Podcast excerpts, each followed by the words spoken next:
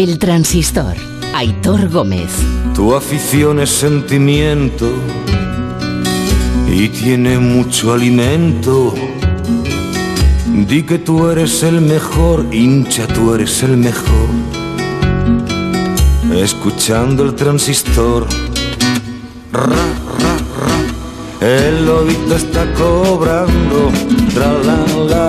Es que es el, el fútbol es así, es verdad que el fútbol es así. ¿Quién iba a pensar que, oye, el Girona, un equipo fuerte, potente, con buen presupuesto, que el año pasado también estuvo rozando la primera división, que tenía una ventaja de 1-2 en el partido de, del partido de ida y que jugaba este partido de vuelta en casa, pues parecía que lo tenía todo de cara para conseguir el ascenso, además ante su público y celebrar. Pero es que el Rayo Vallecano está acostumbrado a sobreponerse a muchísimas cosas. Todas las cosas que le puedan pasar a un equipo de fútbol, buenas, regulares y malas y, e inimaginables, lo que sea, le pasan al Rayo Vallecano, o le han pasado ya al Rayo Vallecano, pero aún así ahí están, y hay que aplaudir la fe. Y felicidades Vallecas, porque un barrio obrero, trabajador, humilde de Madrid, el año que viene va a tener, la próxima temporada, va a tener otra vez a su equipo en primera división, después de haber eliminado en esta final del playoff de ascenso al Girona. Eh, y ahí vamos a empezar este transistor, porque creo que los jugadores del Rayo, aunque tienen prisa por volver a Madrid y celebrar aquí en la capital, eh, están todavía en el terreno de juego tirando de teléfono, de videollamadas y de todo lo que se les ocurre para celebrar. Eh, está por ahí José Agustín Gómez en la grada todavía. Hola José, buenas noches. Hola, muy buenas noches, Aitor. Pues tú lo has dicho, móvil en mano, la mayoría de los integrantes de la plantilla de Iraola, con videollamadas, atendiendo a sus familiares, explicándole lo que es este ascenso histórico para el conjunto de Vallecas, cuando parecía que lo tenían complicado, el 1-2 de la ida, pues hoy, en la primera mitad, Álvaro García y Óscar Trejo ponían ese 0-2 que al final de los 96 minutos que ha, disputado, que ha durado el partido, les permite llegar de nuevo a la máxima categoría del fútbol español. Las lágrimas de Alberto, el guardameta manteado por sus compañeros, son el reflejo de lo que ha sido algo que para muchos podía ser inesperado, pero no para los de Iraola que han tenido fe hasta el final y ahora están recogiendo la recompensa y celebrándolo caminando por el césped de Montilivi, que se está quedando ya huérfanos de aficionados en sus gradas, que se han marchado a sus casas decepcionados porque su equipo, el Girona, volverá a vivir otra temporada en segunda división. Y es que el conjunto gironí solo ha subido directamente, quedando primero o segundo cuando ha jugado playoff de ascenso, ha perdido cinco finales con las de hoy. La decepción es para el Girona y otra vez, lo decía ahora Mr. Chipro, que es la tercera vez que el equipo que queda sexto en la temporada regular, digamos, y se mete en el playoff, además como se metió el Rayo, así en el último partido y dependiendo además de otros resultados, de refilón se metió el Rayo y es al final el equipo que consigue el pasaporte a la primera junto al Español y junto al Mallorca. Eh, creo que está por la zona de abajo, interioridad desde ese estadio del Girona, Raúl Granado. Hola Raúl, buenas noches. Hola Hitor, ¿qué tal? Buenas noches. Aquí desde este césped del estadio de Montilivi, viendo cómo los jugadores del Rayo Vallecano celebran este ascenso abrazándose con teléfonos en la mano. Un ascenso que la verdad es que ha sido súper trabajado en un momento en el que se estaba poniendo todo en contra, pero al final, bueno, pues las cosas del fútbol. Han conseguido este 0-2 y aguantarlo como han podido, porque la verdad es que ha sido absolutamente histórico. Con, ahora se están haciendo una foto en el, en el centro del campo, todos juntos. Eh, por primera vez en mucho tiempo la prensa no, no puede acceder a este tipo de, de celebraciones, ya Qué sabes, entre, entre la pandemia y las normas de la liga. Todo pues ayuda, sí, es verdad que, todo ayuda. Sí, hacen que esto sea bastante más descafeinado que otras veces y, y ya lo siento por ellos. Pero bueno, eh, de momento esto es así. En cuanto pueda te pido paso con algún protagonista que intentaremos tener por aquí. Perfecto, pues ahora escuchamos a algún protagonista. Creo que con los compañeros de Movistar, eh, ¿puede ser que esté hablando el presidente Raúl Martín Presa? Creíamos y bueno, y teníamos la sensación de toda la temporada que este año sí, llama por, por sensaciones, por temas más espirituales casi que, que materiales, que del juego, pero no sé, tenemos la sensación y mira, al final eh, esto demuestra que en la vida lo que hay que tener es fe y, y no darse nunca por vencido. Hoy veníamos con un resultado muy, muy, muy complicado, pero nosotros sabíamos que teníamos que marcar el primer tiempo. Llevamos toda la semana concienciados trabajando por eso. Y bueno, esto tiene que ser un ejemplo, pues que cuando algo se cree, pues puede conseguirse. Sobre todo este ejemplo, pues a gente que, que lo está pasando muy mal, que están en UCIs, que están, que creen que no pueden, que les cuesta respirar, no hay que tirar la toalla. Siempre hasta el último momento hay, hay partido y yo creo que hoy hemos dado un ejemplo. Es la primera vez que ascendemos fuera de casa, es la primera vez que perdiendo una ida en un playoff eh, eh, el equipo le da la vuelta y consigue ascender. Eran, eran muchos factores, muchos factores en contra, pero nosotros teníamos, nosotros hemos venido con fe de que si hacíamos muy buen partido, si salíamos a por ellos, podíamos conseguirlo. Y mira, pues ah, se ha querido que así sea y bueno, pues, pues un momento maravilloso, seguramente, pues mira, de nivel deportivo, desde que estoy yo en el equipo, pues el momento más, más bonito por la dificultad, por lo que viene, por, lo, por todo lo que lo hemos pasado. Ha sido un año que no ha podido venir el público, que hemos perdido, que hemos perdido muchísima, que hemos perdido muchísima gente en el Rayo y en toda España, pero en Vallecas sobre todo ha sido duro y, y bueno, pues pues, pues muy muy bonito no poder hoy poder hoy ascender y, y sobre todo los chavales se lo merecen, han, han, tenido fe en todo momento desde que desde que salimos del partido de desde que salimos del partido de Sabadell. Son las palabras del presidente del Rayo Vallecano, de Raúl Martín Presa, en el césped del estadio de Girona con los compañeros de Bovistar. Eh, lleva una camiseta, el presidente que pone ascenso Primera División 2021, una fotografía y pone Santiago Martín, gracias. Eh, Raúl, entiendo que Santiago Martín es el papá de Raúl Martín Presa, del presidente del Rayo. ¿Está Raúl por ahí? Bueno, volverá Raúl, pero creo que sí, ¿eh? creo que es el, el, un homenaje a, a, su padre que... ¿Me escuchas? Ahora sí, ahora sí, Raúl. Vale. Sí, te decía que es el, es el padre del Eso presidente es. del Rayo Vallecano. Como homenaje a él ha querido sacar esa camiseta porque, bueno, tristemente es otro de esas víctimas de esta pandemia terrible que se ha llevado a mucha gente por delante. Correcto. Eh, por los que no estáis, pone por detrás de esa camiseta que lleva, que luce ahora mismo el presidente del Rayo, Raúl Martín Presa, y por delante, ya os digo, la cara de una foto de, su papá eh, y Santiago Martín, gracias, es lo que pone. Los jugadores siguen haciéndose fotos. Ahora volvemos con Raúl Granado eh, intentamos hablar y escuchar a alguno de los protagonistas. Felicidades, Vallecas, felicidades al Rayo Vallecano. En unos meses, no voy a decir el año que viene, en unos meses, a partir del mes de agosto estarán ya en primera división. Eh, mientras tanto, os recuerdo rápido otras cosas que han pasado en el día de hoy, siempre con el micrófono de Granado abierto y si tenemos que ir para allá, vamos para allá. ¿eh? Digo que en la Eurocopa eh, ha empezado ya la criba. Hoy se ha jugado ya la tercera jornada de la fase de grupos en el grupo A, es decir, que ya ha terminado esta fase de grupos en el grupo A. Esta tarde Italia ha ganado 1-0 a Gales y Suiza ha ganado 3-1 a Turquía. De esta manera, Italia clasificada para los octavos como primera de grupo, tres victorias tres en tres partidos, nueve puntos, además haciéndolo bastante, bastante bien. La Gales de Gareth Bale con cuatro puntos se clasifica con... Ah, vale, vale, vale, ya voy, ya voy. Raúl, Raúl, dime tú. Pues mira, aquí, en el césped de este estadio, junto a un centrocampista que está celebrando y a la vez haciendo una videollamada con la familia, Óscar Valentín. Óscar, ¿qué significa este ascenso para vosotros? Pues la verdad que no te sé ni describir ahora mismo lo que, lo que, lo que siento, tío. Eh, ha sido una puta locura, sobre todo por este grupo, porque, porque hemos demostrado que, que no nos hemos rendido en ningún momento, que, que, siempre hemos creído que esto era posible, desde, que, desde los momentos que lo hemos pasado mal, en los mejores momentos, y, y yo creo que este grupo se lo merece porque hemos sido una, una, piña de principio a fin. El final ha sido histórico en este partido, fuera de casa, marcando dos goles muy rápidos, sufriendo. Bueno, no había otra manera de, de subir a primera. Sí, estaba, estaba claro y estaba destinado que que, si, que si íbamos a subir, pues, pues iba a ser sufriendo como, como es el rayo. Al final nada, nada pasan las cosas fáciles y bueno, yo creo que ya estamos hechos para sufrir y, y el rayista está ya, ya curtido ¿no? en esto. Gracias, Oscar. Nada, a ti, Raúl, muchas gracias. A ver, seguimos por aquí. Sigue, sigue. Eh, sí, espera, que me están haciendo una foto de la liga a la acreditación porque estoy en el césped y claro, bueno, vaya por celebrar un ascenso no, no, lo consideran importante como para poder hacer esto.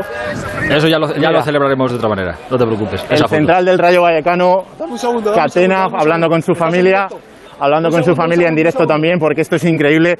Catena, felicidades, enhorabuena por este ascenso, increíble la manera en la que se ha producido. Pues con mucho sufrimiento, ¿no? Eh, mucho sufrimiento, como no podía ser de otra manera. Todo el año hemos estado peleando contra viento y marea y al final, pues mira, el ascenso ha sido un poco el reflejo de la temporada. Sufrimiento, no bajar los brazos y, y bueno, si estamos aquí es porque creo que nos lo merecemos. ¿En qué momento has visto que esto era posible?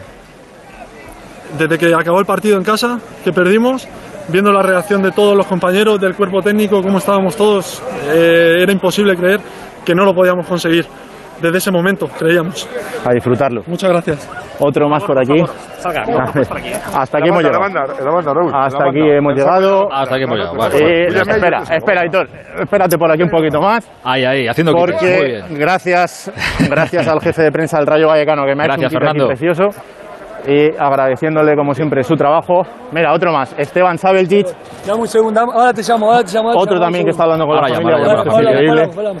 Estamos eh, poniendo enfermo a, a 24 familias. Esteban, enhorabuena. Muchas gracias. Muy sufrido, pero estáis en primero. Joder, muy sufrido, nadie daba, un, nadie daba un duro por nosotros, te soy sincero. Eh, todos hablaron muchas cosas. De la última declaración que yo hice en el partido de Lugo, que, que habíamos hecho lo que teníamos que hacer, se interpretó como que lo habíamos ganado por Lugo. Ah, nada. Y nada, hoy la verdad que era sufrir, a sufrir, lo conseguimos. Todos pensaban que Girona lo iba a ganar fácilmente y bueno, vinimos acá y lo dimos vuelta. Un ascenso a primera siempre es lo máximo que puede tener un jugador. Conseguirlo fuera de casa es la parte negativa de todo esto, pero tenéis a un montón de Un gente montón de esperando. gente ¿no? seguramente va a estar esperando en Madrid, seguramente. Gracias a Dios el segundo ascenso que me toca vivir, el primero lo viví con el Levante. Y, pero esto es totalmente diferente porque esto nos quedamos hasta el último, en Levante ascendimos mucho tiempo antes, acá nos quedamos hasta el último día, los últimos dos equipos que estamos acá y teníamos que, tenía que valer la pena y la verdad que vale cada puto entrenamiento que hicimos esta, estas dos semanas.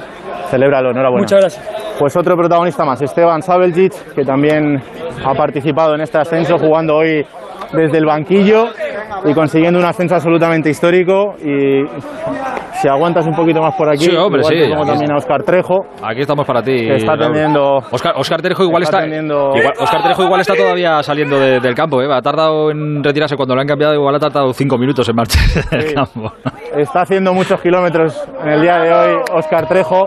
Se acerca por aquí también el doctor del Rayo Vallecano, parte importante también de, de este ascenso, por supuesto que sí. Mira, vamos a robarle un segundo por aquí. Trejo, en directo para Onda Cero. ¿Qué significa este ascenso para ti?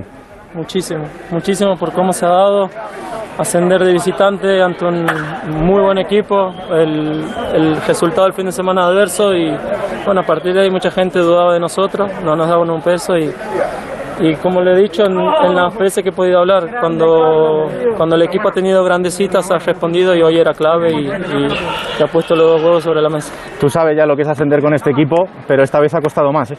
Ha costado más, pero yo creo que se va, va- se va a disfrutar el, el doble o el triple por, por la situación, por, el, por la fecha en la que estamos. Hay mucha gente que está de vacaciones hace 15, 20, un mes y nosotros, a pesar de, de seguir entrenando y de que se ha hecho muy largo, pensábamos este día, lo, lo habíamos visualizado y mucha gente, es verdad que estaba jodida el domingo anterior después del partido, pero a partir del miércoles que hemos entrenado bien, hemos fijado esto y hoy se puede cumplir. Tú tienes un clon por ahí que juega por ti, ¿no? Porque no se puede correr más en los partidos. No daba más, hoy le decía al míster que me hubiera gustado terminar los 90 minutos, pero también uno tiene que ser honesto y, y dejarle el lugar a un compañero cuando, cuando no está bien físicamente al final por todos los partidos que se ha jugado y, y tanto yo como muchos compañeros han sumado mucho. La última, esos niños que tienes en casa esperándote te van a recibir con los brazos abiertos. Ya le he dicho, ya le he dicho que era fijo que mañana iban a faltar porque hoy vamos a ascender y, y se ha cumplido, se ha cumplido hasta, hasta el último minuto. Recién Emi estaba hablando con mi familia que habían visto el partido juntos y, y soy el papá más feliz del mundo porque hoy están felices ellos. Capitán, a celebrarlo. Muchas Gracias, gracias. Pues ahí está Aitor, el capitán del Rayo Vallecano, Oscar Trejo, que se marcha ya al interior del vestuario. Siguen retirándose los jugadores. Y bueno, pues la celebración de un equipo que vuelve a primera en una situación muy complicada después de ser sexto y entrando en, esa, en ese playoff casi de rebote. Pues ahí están, en primera división. Sí, señor, felicidades al Rayo. Creo que está por ahí nuestro entrenador Abel Resino. Abel, buenas noches. Hola, Hitor, buenas noches, ¿qué tal? Oye, yo- que yo no lo sabía yo, que tú- una, una temporada estuviste tú en el Rayo.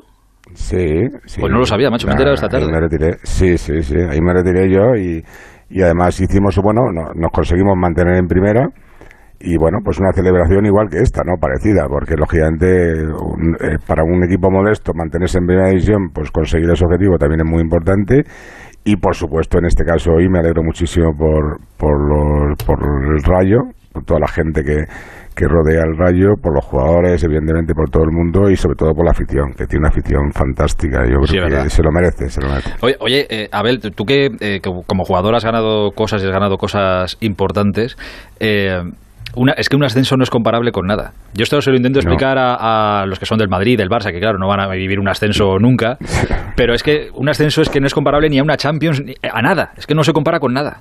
Eh, no, y, y máxime, porque mira, yo te digo una cosa, yo no voy a entrar a valorar ahora porque sería hablar mucho de los méritos que ha tenido el, Rayo para acceder a este a estos playoffs, ¿no? ¿no? No vamos a entrar en eso porque los gigantes seguramente no extenderíamos mucho, pero también te digo una cosa, ¿eh?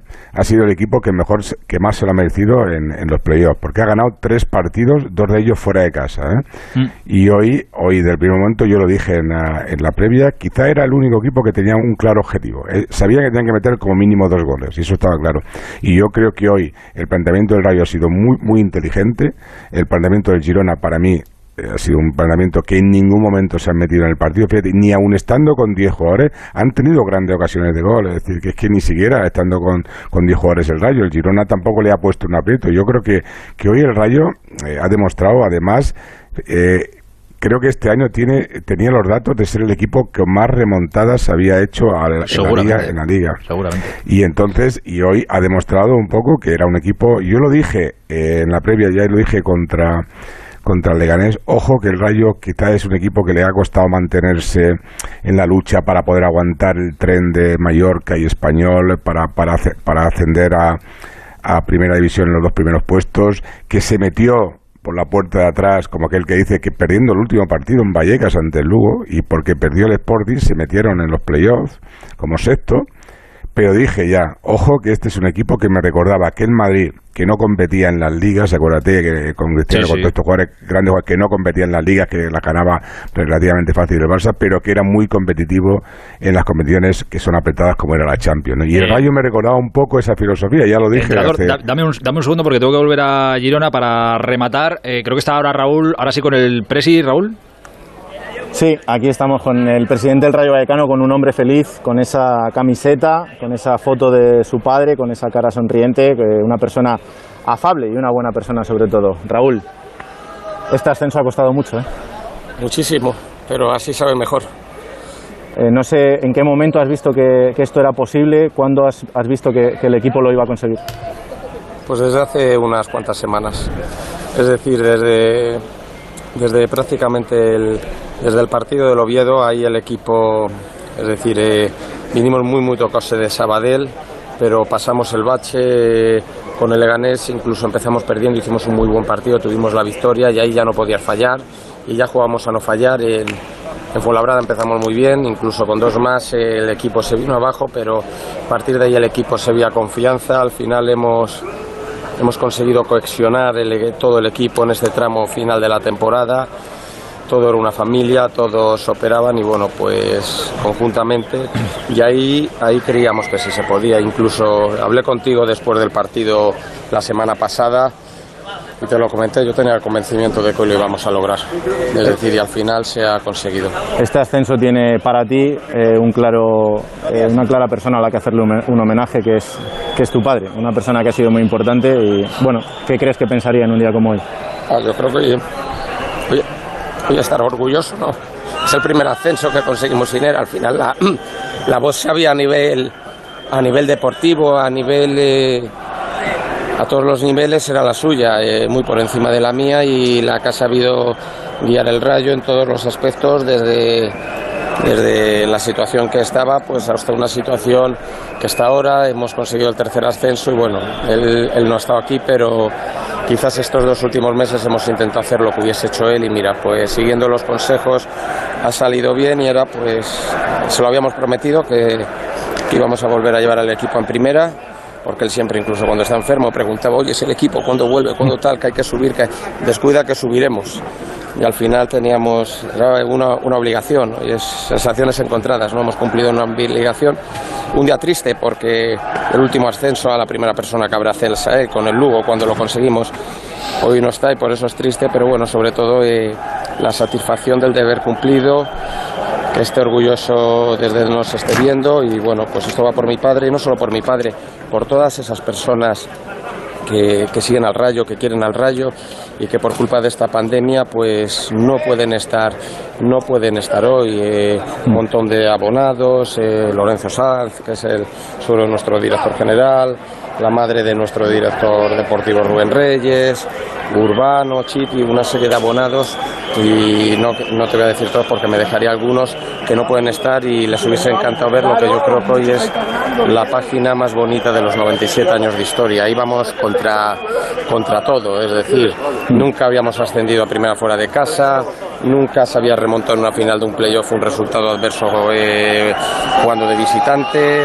El eh, Gerona eh, llevaba una racha de 13 partidos sin perder, llevaba sin encajar dos goles también, es decir, nada invitaba, pero nosotros, como tú bien sabes porque lo hablamos, éramos optimistas desde que pitaron final, estuvimos hablando en el vestuario antes de venir, antes de dejar el domingo pasado el estadio de Vallecas y toda la semana hemos estado preparando el partido y así ha salido conforme a lo preparado.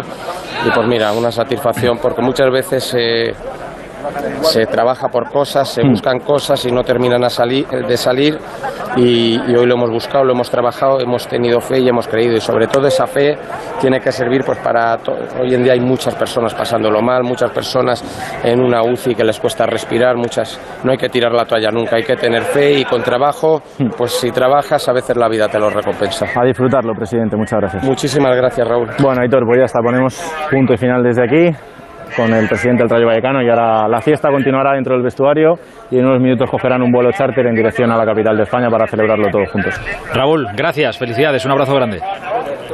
Un abrazo, chao. Adiós, chao. Feliz viaje al Rayo Vallecano. Va a ser un viaje de vuelta a Madrid bastante feliz, muy feliz, porque son equipo de primera división. Eh, José Agustín, no sé si estás por ahí todavía. Abrazo Sí. grande y fuerza, Girona, a seguir peleando el año que viene, a pelear otra vez e intentar el ascenso. No les queda otra, la cuestión es con qué jugadores. Ya Vamos a ver cuántos continúan. Es- Estuani seguirá seguro, pues, ha seguido pues ya por seguir una vez más.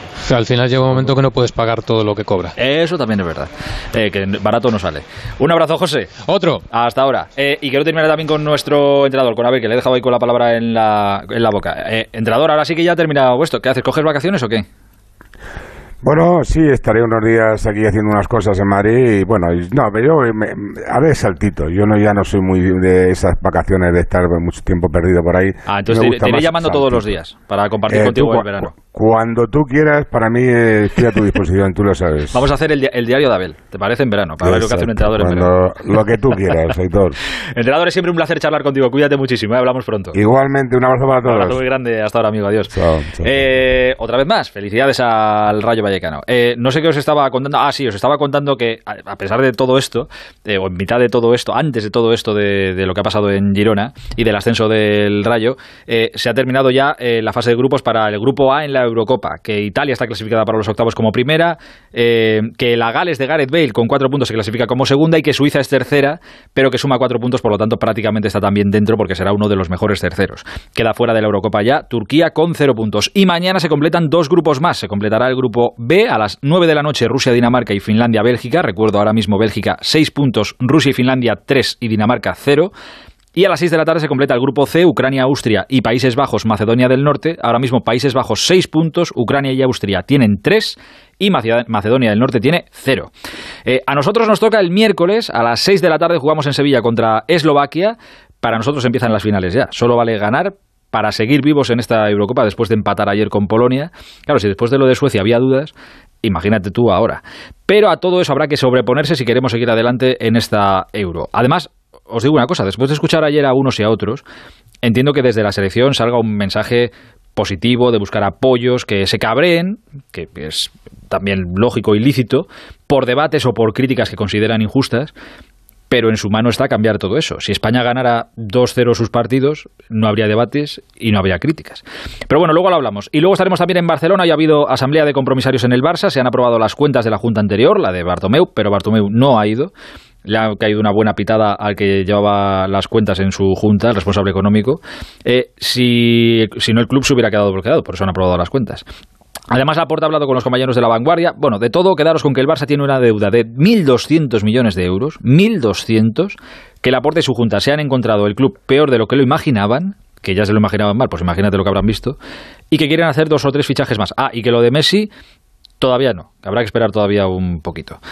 Dicho todo esto, que todo es importante, si a este domingo tuviéramos que ponerle un nombre, no tendríamos dudas, le pondríamos el domingo de Mar Márquez, casi 600 días después de su última victoria, ha vuelto a ganar en el día de hoy, lo ha hecho en su circuito favorito, el Sachsenring, en Alemania, lleva ya 11 victorias seguidas, aunque la de hoy seguro que es una de las más importantes de toda su carrera, porque supone demostrarle al mundo y demostrarse a sí mismo que puede volver.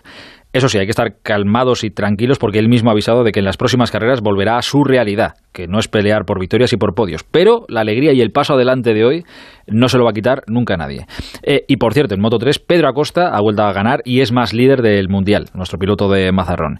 Y hemos tenido también hoy Fórmula 1 en Francia, ha sido un carrerón, la verdad, que ha terminado ganando Verstappen, adelantando a Hamilton en la penúltima vuelta. Alonso ha terminado en un meritorio octavo puesto, Carlos Sainz ha sufrido bastante más con el Ferrari y ha sido decimosegundo.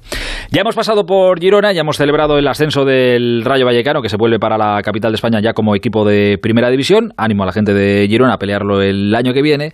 Eh, vamos a empezar, antes de marcharnos a hablar de la selección española, quería haceros un resumen de lo que ha pasado hoy en la Euro. Como está todo mezclado, de repente hemos pasado a hablar del el Girona Rayo, de cosas más nuestras, y ahora hay que hablar otra vez de cosas internacionales, la Eurocopa y demás, que es en lo que estamos enfrascados casi todo el día.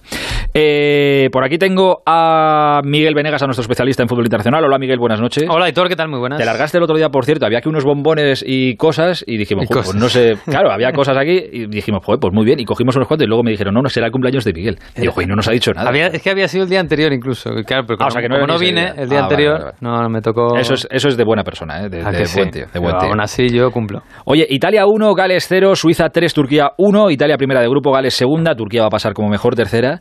¿En este grupo ha pasado lo que tenía que pasar? Más o menos sí, pero hay cosas muy sorprendentes. Sorprende que Italia esté tan bien. Yo creo que, hombre, esto suena- va a sonar un poco a chorrada, pero es eh, la primera vencedora de la Eurocopa, que no sirve de mucho para solo para llegar a octavos, es Italia. No, no solo porque ha ganado y ha quedado campeona de grupo, ha ganado los tres partidos, sino porque nos ha enseñado un fútbol muy bueno y ha revitalizado la, la moral italiana como, como nadie se esperaba, por juego, por jugadores con los que no se contaba seguramente, como Locatelli, alguno no confiaba en Berardi. Eh, fíjate que hoy Berratti se estaba jugando y quitarle el puesto a uno de los titulares, ¿no? Y, y Italia... A mí me ha presentado en sociedad a Spinazzola. También. Que no le tenía muy Spinazzola, visto, que me lo ha presentado en sociedad y vaya jugador. es, es muy buen jugador eh, en la Roma. Lo que pasa es que la Roma, claro, es un equipo muy esquizofrénico. Pero, pero, Bien sí, eso. pero Italia, no, fantástico, la verdad. Y ojalá llegue muy, muy lejos porque un equipo mu- un- muy, atractivo ahora mismo, con un fútbol muy atractivo, no tiene pues ni a Del Piero, ni a Totti, ni a Roberto Baggio, ni nada que se le parezca, pero tiene unos jugadores que, que apuntan a que este equipo juega bien. Y digamos que se puede decir que se ha españolizado un poco, ¿no? En, en el estilo. Y Eh, luego... Eh, un segundo, ahora que me hablabas de, de Italia, Sí. es que voy a aprovechar. Mario Gago Bonasera. ¿Qué tal? Buenasera, Bueno, ¿cómo sí, se dice Bonasera. Sí, sí. Sí, sí, sí. Vale, hasta, vale. hasta que te vas a la cama, ¿no? Que es buena será. Correcto. No, sí, Buena Mario, noche solo Buena es para irse a dormir. Mario según, no- según nos cuelgue, se va a la, se va a la cama. Se ¿no? dice Mario buena no- y sale ni, ni, no, no sabe, no, no, ni bebe ni nada. Es, es Nada. En Italia no hay toque de queda, ya os digo. Además, los Ah, pues. bares no tienen hora de cierre. Entonces Mario seguramente no se vaya a la cama. Ah, sí, sí. Oye, de-. Mario, de 0 a 10, eh, dime cómo de enganchada empezó la gente con su selección en la Eurocopa en Italia y de 0 a 10, ¿qué enganche tienen ahora? Pues pondríamos un 5 o 6 para iniciar. Y un Después 25 de- ahora, a lo mejor. Sí, exacto, sí. Claro. Después de los 2-3 a 0, pues ya hasta arriba, y ahora está la gente enganchadísima. De hecho, hoy en Piazza del Popolo de Roma había un montón de gente luego celebrando y de verdad que todo el mundo habla de la selección. Primero por los resultados, obviamente. Después por ese grupo que ha conseguido Mancini, que es lo que decía Miguel, sin haber una figura, todos reman al mismo tiempo. Hay un grupo muy compacto donde hay jóvenes, donde hay jugadores, como decías, ¿no? Spinazzola, que no es muy conocido, aunque juegue en la Roma, pero hoy han jugado dos chicos de Atalanta titulares, como ha sido Toloy o Pesina, que ha marcado el, eh, en el 1-0 a Gales. Pero el otro día... ahora mismo, el, el gran ídolo en, en Italia de esta selección, ¿quién es? Que es, es una selección muy coral, ¿eh? o sea, que no hay tampoco un Lewandowski en- como en Polonia, yo que sé, que sea así un referente gordo. Pero el ídolo ahora mismo.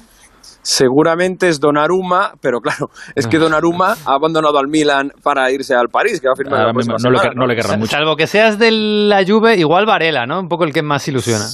Eh, puede ser el, el jugador joven que, que es el ejemplo ¿no? de esta selección, ¿no? Pero bueno, es que el mismo Berardi, por ejemplo, o Chiro Immobile, que es un delantero que hace muchos goles sin tenerlo mucho, sin, sin tener mucho nombre, también ilusiona mucho, ¿no? Por eso este, es tan querida, porque un, el otro día Locatelli, que es un centrocampista estadio de Sassuolo, que no conoce prácticamente nadie fuera de Italia, pues eh, te hace dos goles y te resuelve el partido. Pues digamos que los nombres más queridos, más eh, famosos son los de Bonucci y Chiellini, pero mucha gente eh, le gusta eso, ¿no? Que sea una selección tan coral, tan de chavales y que donde todo el mundo tiene minutos. O incluso hasta debutado Raspadori, que es eh, otro chaval del Sassuolo con 21 años que, que ha tenido oportunidad. O sea, que es que tiene un grupo muy compacto Mancini. Bueno, pues nada, a seguir celebrando, a ver hasta dónde le da Italia en esta Eurocopa, pero de verdad que ha empezado para quitarse el sombrero. Tampoco conviene venirse muy arriba porque luego... Tú luego, fíjate, eh, lo que tampoco- contaba Mario en Radio Estadio, no hay ni un debate en Italia. En Italia. ¿Cómo va a haber un debate en Italia? No, si, si van ganando es que- 3-0 todos sus partidos. ¿Tú, tú recuerdas alguna vez que, que no haya un debate en Italia? Ya sé cómo son, ya, ya, ya. Sí, en eso Pero- nos parecemos mucho, pero... ¿Os acordáis? Si es que incluso cuando estaban Mazzola y Rivera, que eran, había la estafeta, quién tiene que jugar, que no, luego con Del Piero, siempre ha habido quien tiene que hacer el 9. Por ejemplo, se podría haber debate porque no jugaba Berratti titular, que hasta hoy no ha jugado porque venía de lesión. Bueno, ahora ha vuelto y ha dado la asistencia y ha estado muy bien, ha sido mejor hoy. Pero eh, podría haber un- una especie de polémica que por qué Mancini no, no lleva a ver, no pone titular a Berratti, ¿no? Pero de verdad, ni con el tema Donnarumma que ha abandonado el Milan, la gente va a tope y no hay cero críticas, aunque En- hoy Chiesa no haya marcado gol. En Italia ahora están así. Te digo yo que puede ter- pueden terminar ganando la Eurocopa o pueden terminar dentro de cuatro días. Podemos estar aquí diciendo que en Italia se está pidiendo la dimisión de Mancini Sí. y que no vuelva ninguno de los jugadores que está convocado. Es así. Eh, yo lo veo es complicado. ¿eh? Bueno, lo veo complicado. Lo Ya veo te lo- complicado por, por, ya por te lo cómo contaré. va, ¿eh? Sí, sí, ya te lo Por- contaré. cómo va. Si te digo, te, te digo la hoja de ruta ya para cerrar, Italia tendría a Ucrania o Austria en octavos de final, próximo sábado a las 9 de la noche, y si pasan, en teoría en cuartos tendrían a Bélgica. O sea, van por la parte un poco complicada del cuadro. ¿eh? Ya te digo yo, contra Bélgica, un 3-0 de Bélgica y todo Pues fuera. Mancini, el otro, Donnarumma... Fíjate, yo creo que si pierden contra Bélgica, con este esta nueva jornada y este nuevo fútbol, eh, la, la gente va a pensar que tiene un muy buen equipo para el año que viene, para el Mundial. Y eso Vale, amortigua mucho siendo este un Estoy europeo. ¿eh? Así me Sí, gusta, que, sí, que sí. seáis, que seáis optimistas.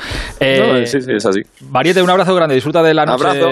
italiana. Adiós. Romana. Sí, Adeu. chao, chao, chao. Eh, adeu no, eh, chao. Chao, arrivederci. no, adeu no, chao. Arrivederci. chao, chao, chao, chao. Eh, oye, se ha metido eh, Gales, la Gales de... Bueno, es que recordemos que Gales eh, eh, ha sido subcampeona... Bueno, subcampeona. Estuvo en semifinales de- del Mm. Mundial hace no mucho, con lo cual que a nadie le sorprenda mucho Gales, que también tiene sus cositas.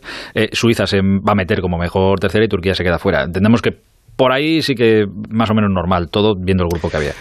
Yo, yo esperábamos mucho de Turquía. Es verdad que nos ha decepcionado a muchos porque además Turquía venía de ganarle a, en el clasificatorio para el Mundial, que seguramente va a jugar el Mundial. eh, le ganó a Holanda y le ganó a Noruega bien. Y esperábamos mucho de, una, un equipo que tenía Burak Yilmaz y Yassisi, que han ganado la liga en, en el Lille, en Francia, y algunos jugadores jóvenes que vienen apuntando bien, dos centrales muy buenos. Pero es que ha sido no, no decepcionante, ha sido muy, Muy decepcionante. Seguramente el peor fútbol de la Eurocopa, ¿eh? el, el de Turquía, incluido hoy contra Suiza. Bueno, eh, llegará peor fútbol, ya lo verás. Hombre. ya verás que llegará alguno que dirás tú, mira, este supera aquello. sí. Por cierto, que, que tampoco me voy a parar mucho en esto, pero eh, fíjate que no esperaba, no le habíamos visto, se esperaba un poco, porque joder, Sakiri es Sakiri. Mm. Hasta ahora Sakiri pues había decidido que no, pero hoy ha decidido que sí que venía a la Eurocopa. Hoy ha decidido Sí. que destapaba el tarro de las esencias, que marca, ha marcado un chicharro espectacular. Sí, es verdad que Sakiri Bueno, cuando aparece. Te deja highlights, ¿eh? Porque mete unos golazos de fuera del área. que igual ya no le vuelve, no le volvemos a ver Puede ya en toda la no. Eurocopa, a lo mejor no, pero chicos, nos quedamos con el partido de hoy. Eh, oye, y para terminar, el grupo B mañana se cierra, se a las 9 de la noche se completa, eh, Rusia, Dinamarca y Finlandia, Bélgica, ahora mismo Bélgica es líder 6 puntos, Rusia 3, Finlandia 3, Dinamarca 0, aquí debería pasar Bélgica como primera sin mucho problema, Mm. Eh, y luego... Pues es un gran misterio, porque a mí no me extrañaría para nada que Dinamarca ganara mañana a Rusia eh, y, y- y entonces te montas el quilombo. Y Bélgica le gane a Finlandia. Empata Bélgica, tres de todo. Claro, claro. Bélgica Claro. mañana, no, eh, que seguramente hará cambios, pero ha dicho hoy Roberto Martínez que van a jugar De Bruyne y Eden Hazard. Pues ya solo con eso... Claro, imagínate que dice, bueno, a Lukaku que, que queremos hacerle pichichi para que esté contento, también le sacamos. Pues ya tienes un quilombo. si Hasta- eres, hasta luego, Si ya. eres finés, tienes un Sí, quilombo sí, sí, montado. Y, y entonces no me extrañaría que ganara Bélgica y que Dinamarca le ganara a Rusia. Dinamarca el otro día le hizo una pedazo de primera parte a Bélgica. Y, hombre, el primer partido, pues eh, como decíamos, hay que poner un asterisco enorme por lo que pasó con Eriksen. Y yo creo que es mejor selección de, que Rusia. Vamos a ver si están finos de cara a puerta, que es lo que no, le, no tuvieron contra Bélgica. Así que no me extrañaría. A partir de ahí habría que hacer cuentas. Y si, si Dinamarca, si, si acabaran empate a, a- a tres puntos, eh, dependería de los, De los goles. de goles, pero claro. Dinamarca eh, marcando marcando más de uno, marcando uno es probable que empataría con, con, Finlandia. Depende de lo que perdiera Finlandia. Pero ya con un 2-0 probablemente eh, Dinamarca sería segunda de grupo. Así que Dinamarca no lo tiene perdido para nada. ¿eh? Dinamarca que tiene cero puntos puede terminar claro, claro. Ha perdido los dos y aún así ganando mañana tiene bastante es esto, de esto de los mejores terceros es tremendo. Por cierto, que ha hablado hoy Eden Hazard, el jugador del Madrid antes del partido, ha venido a decir que, que tiene el tobillo como lo tiene y mm. que eso ya no se va a recuperar nunca. Que sí, que va a intentar volver a su mejor versión y tal, pero que el tobillo está, pues como está. Eh, y se completa también mañana a las 6 de la tarde el grupo C, Ucrania, Austria y Macedonia del Norte, Países Bajos. Eh, suponemos que Países Bajos pasará, ahora mismo tiene 6 puntos, pasarán como primeros de grupo. Y estamos en la misma, Ucrania 3, Austria 3 y Macedonia 0. Sí, lo que pasa es que aquí se enfrentan Ucrania y Austria, ¿no? Y son dos equipos bastante parejos. Es verdad que Ucrania yo creo que es una buena selección, muy bien trabajada por Shevchenko. Eh, quizás, mm, bueno, tiene, no tiene jugadores de tanto talento como ha tenido en un pasado no tan reciente. Pero Austria no va a ser fácil de ganar. Yo creo que yo doy favorito a Ucrania y yo entiendo que lo normal sería que Ucrania fuera segunda de grupo, pero no descarto para nada a Austria, incluso que al final pues esto puede pasar, ya sabes, llega a minuto 30 de la segunda parte, van 0-0, 1-1, 2-2 y dicen, hombre, con cuatro puntos cada uno a lo mejor pasamos. Eh, pues nos quedamos. Biscotto. claro, Biscotto. Esto, Yo entiendo que en la primera parte esto no pasa, pero según pasan los minutos y llegan los últimos minutos y todos tenemos mucho miedo, puede, puede pasar. Es correcto. Eh, hoy no es tu cumpleaños ya, ¿no? No, ya, no, ya te aviso. Bueno, igual, me avisa, el año que viene ya me avisa. Gracias, Miguel. ¿eh? Nada, hombre. Un abrazo grande. Son las 11 y 39 horas menos en Canarias. Eh, hemos empezado este transistor en Girona con esa victoria 0-2 del Rayo en el último partido ya de la Liga Smartbank. El Rayo sube a Primera División. Eh, me decía Rubiano que tendríamos que escuchar una de las reflexiones de Francisco, el entrenador del Girona, en sala de prensa. Creo que la podemos escuchar. ¿Qué tal, mister? Buenas noches, Gonzalo Palafos, en directo para el transistor de Onda Cero. Has sido extremadamente educado, has dicho que es mérito del rayo, pero ¿cómo se le explica a los aficionados? Eh, ¿Es mano de Sabelchich? ¿Es penalti? Ya digo, yo en directo no lo he visto, en la televisión no, no lo sé, no lo sé. Pero no, no, no es que ha sido mérito del Rayo. Yo he dicho que felicito al Rayo por su ascenso. Mérito al final, la segunda parte no solo hemos tenido nuestras opciones, no lo hemos materializado. Bueno, pues hay que felicitar al, rival que ha subido a primera división. Nosotros lo hemos intentado de todas las maneras la segunda parte y bueno, es verdad que el partido se ha parado mucho eh, y no ha costado pero bueno, yo no voy a, no voy a denominar nada, yo simplemente me dedico a, decir lo que he visto y no voy a decir lo que, lo que han hecho ellos, que ya lo habéis visto vosotros también. Sí, Bruno. Bueno, pues se quejaba de lo mucho que se ha parado el partido en la segunda parte, que es verdad que se ha parado mucho. Pero esto es lo de siempre. Cuando te estás jugando un ascenso y estás en el minuto 80, estás con uno menos, pues claro, eh, no va a ser muy rápido a sacar de banda ni, y te va a doler más. Si te dan una patada, pues te va a doler bastante más que si estás en el minuto uno. Bueno, pues todo este tipo de, de cosas. Pero bueno, parece que la sangre no llegará al río. Vamos a hablar un poco de la selección española. Tenemos una finalísima el próximo miércoles. El transistor. Aitor Gómez. ¡Vigor, Energisil Vigor. Energisil con maca contribuye a estimular el deseo sexual. Recuerda, energía masculina, Energisil Vigor. Hola, soy Juan Rabonet y estoy cansado de etiquetas. Que si eso es de boomer, que si eso es de viejuno, que si hashtag para chicos, hashtag para chicas, hashtag no future. Por favor, ya está bien. Con tanta etiqueta no hay que enviar la realidad. Libérate de las etiquetas y estudia lo que a ti te apasiona. La formación profesional te permite hacerlo realidad. Fundación A3 Media por la formación profesional y la empleabilidad juvenil. Soy Eduardo Molet ¿Sabes que puedes vender tu casa y seguir viviendo en ella para siempre? Te invito a merendar todos los martes y jueves a las 6 de la tarde en mi oficina de Fernando el Católico 19 y te cuento cómo. Reserva ya tu merienda en el 658 60 60 60 y vive tranquilo. Tratamientos naturales, localizados, personalizados. Adelgaza con una sonrisa en cuerpo libre. 40% de descuento. 91 192 32 32. Cuerpo libre. Cada día tu ciudad cambia. Nuevos datos y medidas, previsiones y última hora. Pues eso es precisamente lo que vamos a contarle porque repasamos hasta ahora lo más destacado que nos está dejando la actualidad informativa en la Comunidad de Madrid. Paloma de Prada. ¿Qué tal, Pepa? Pendientes andamos, sobre todo los padres. Ese asteroide llevaba una velocidad de 126 kilómetros por hora y se ha producido una gran bola de fuego. Se ha apagado cuando estaba a 21 kilómetros de caer, exactamente sobre el puente de Vallecas. José Casillas, ¿cómo estás? ¿Qué tal, Pepa? Cuando se mezclan política y fútbol, la cosa se enreda bastante. Y hay un especialista aquí en Onda Cero, se llama Rafa Fernández, que está todos los días metiendo los deditos y buscando Eh, sí, información. Más de uno Madrid. A las doce y media de la mañana, todo lo que sucede en las calles de tu ciudad. Con Pepa Gea. Te mereces esta radio. Onda Cero. Tu radio. Cada tarde, a las 7, La Brújula de Madrid. David del Cura te cuenta todo lo que sucede en tu comunidad. Lo tenemos que contarles todavía el deporte, la botica, la... Meco lleva cinco años con una experiencia piloto de censo de ADN de mascotas para poder identificar a los infractores. Dime dónde estudias y te diré cómo ir en bici, porque hoy nos vamos a ir a la universidad en bici. Sorpréndeme, Rosana Huiza. Sorpresa totalmente, ya verás qué concursazo tenemos hoy. La Brújula de Madrid. De lunes a viernes a las 7 de la tarde con David del Cura. Te mereces esta radio. Onda Cero. Tu radio. El transistor. Onda Cero. Se está sentando en la sala de prensa de Montilivi, creo, un entrenador de primera, Andoni Iraola, el entrenador del Rayo Vallecano. Ese es el jefe de prensa. Y estos son los jugadores del Rayo. Bueno, pues esto es una invasión de los jugadores del Rayo Vallecano. Ahí está Mario Suárez, Velázquez, Bebé. A cómo están poniendo a Iraola.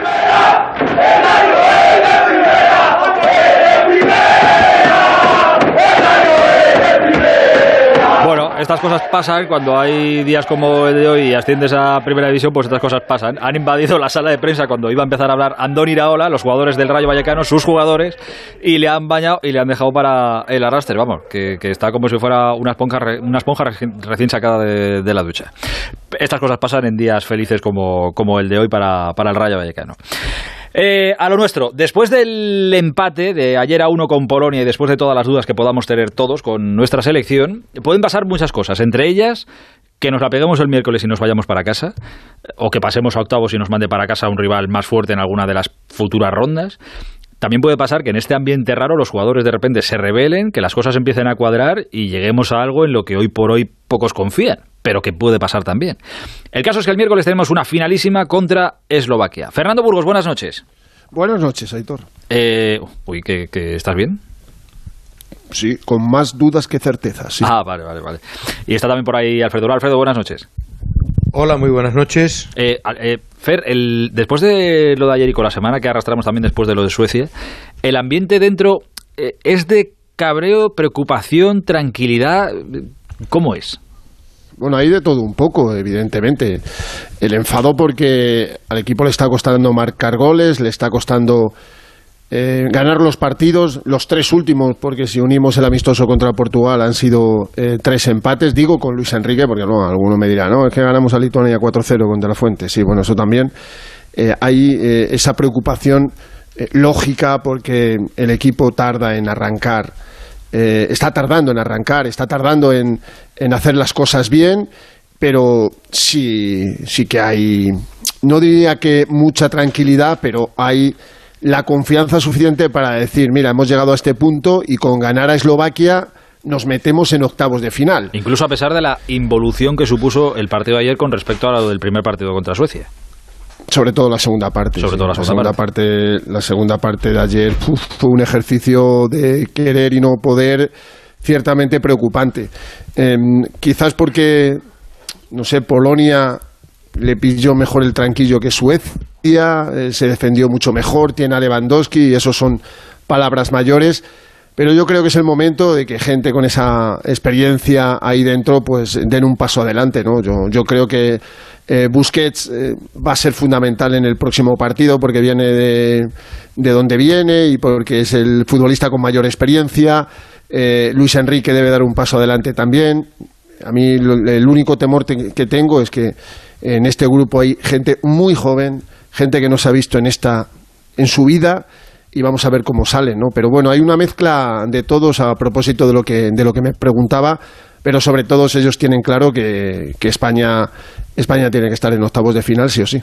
Eh, ya sé que eh, os escuché eh, y sé que lo hablasteis ayer por la noche, pero eh, pasadas las horas sabemos ya que responden las palabras sobre todo de porque el mensaje es más o menos común de todos a quien preguntes a los jugadores el de- incluso el de Luis Enrique pero las palabras de Morata ayer entiendo que era un poco una explosión después de la semana que ha pasado o, o tiene alguna otra explicación que se desconoce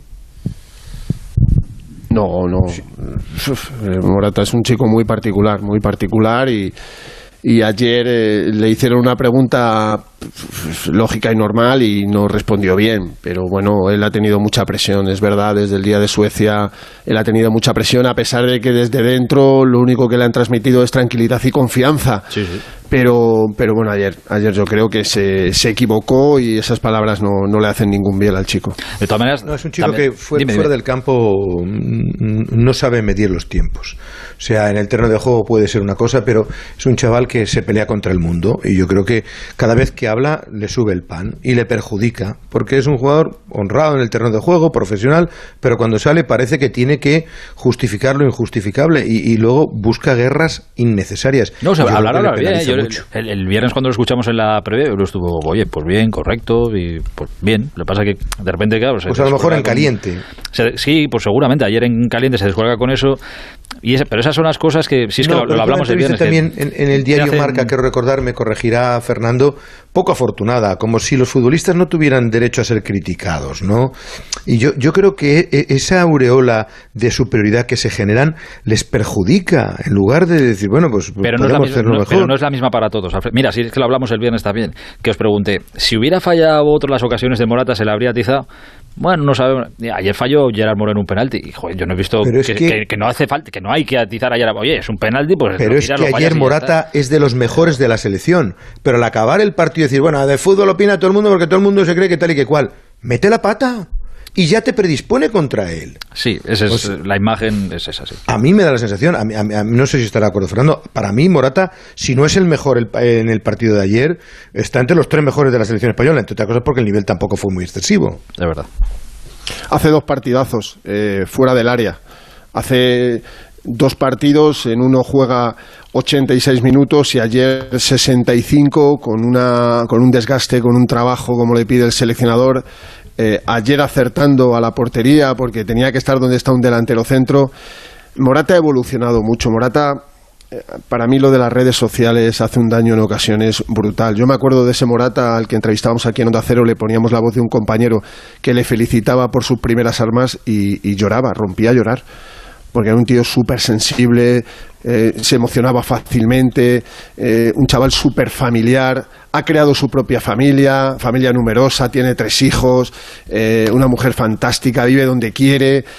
No sé, es que lo tiene todo para, para ser feliz y, no meterse en, ningún charco, pero esto de las redes sociales, lo que le recuerdan, yo siempre soñé jugar en el Madrid, ahora en la Juve, ahora en el Atlético de Madrid, se lo recuerdan él, o lo lee, o lee mucho, o le cuentan demasiadas cosas y yo creo que tendría que estar, nunca mejor dicho, más metido en una burbuja y alejarse del, del ruido que hay alrededor.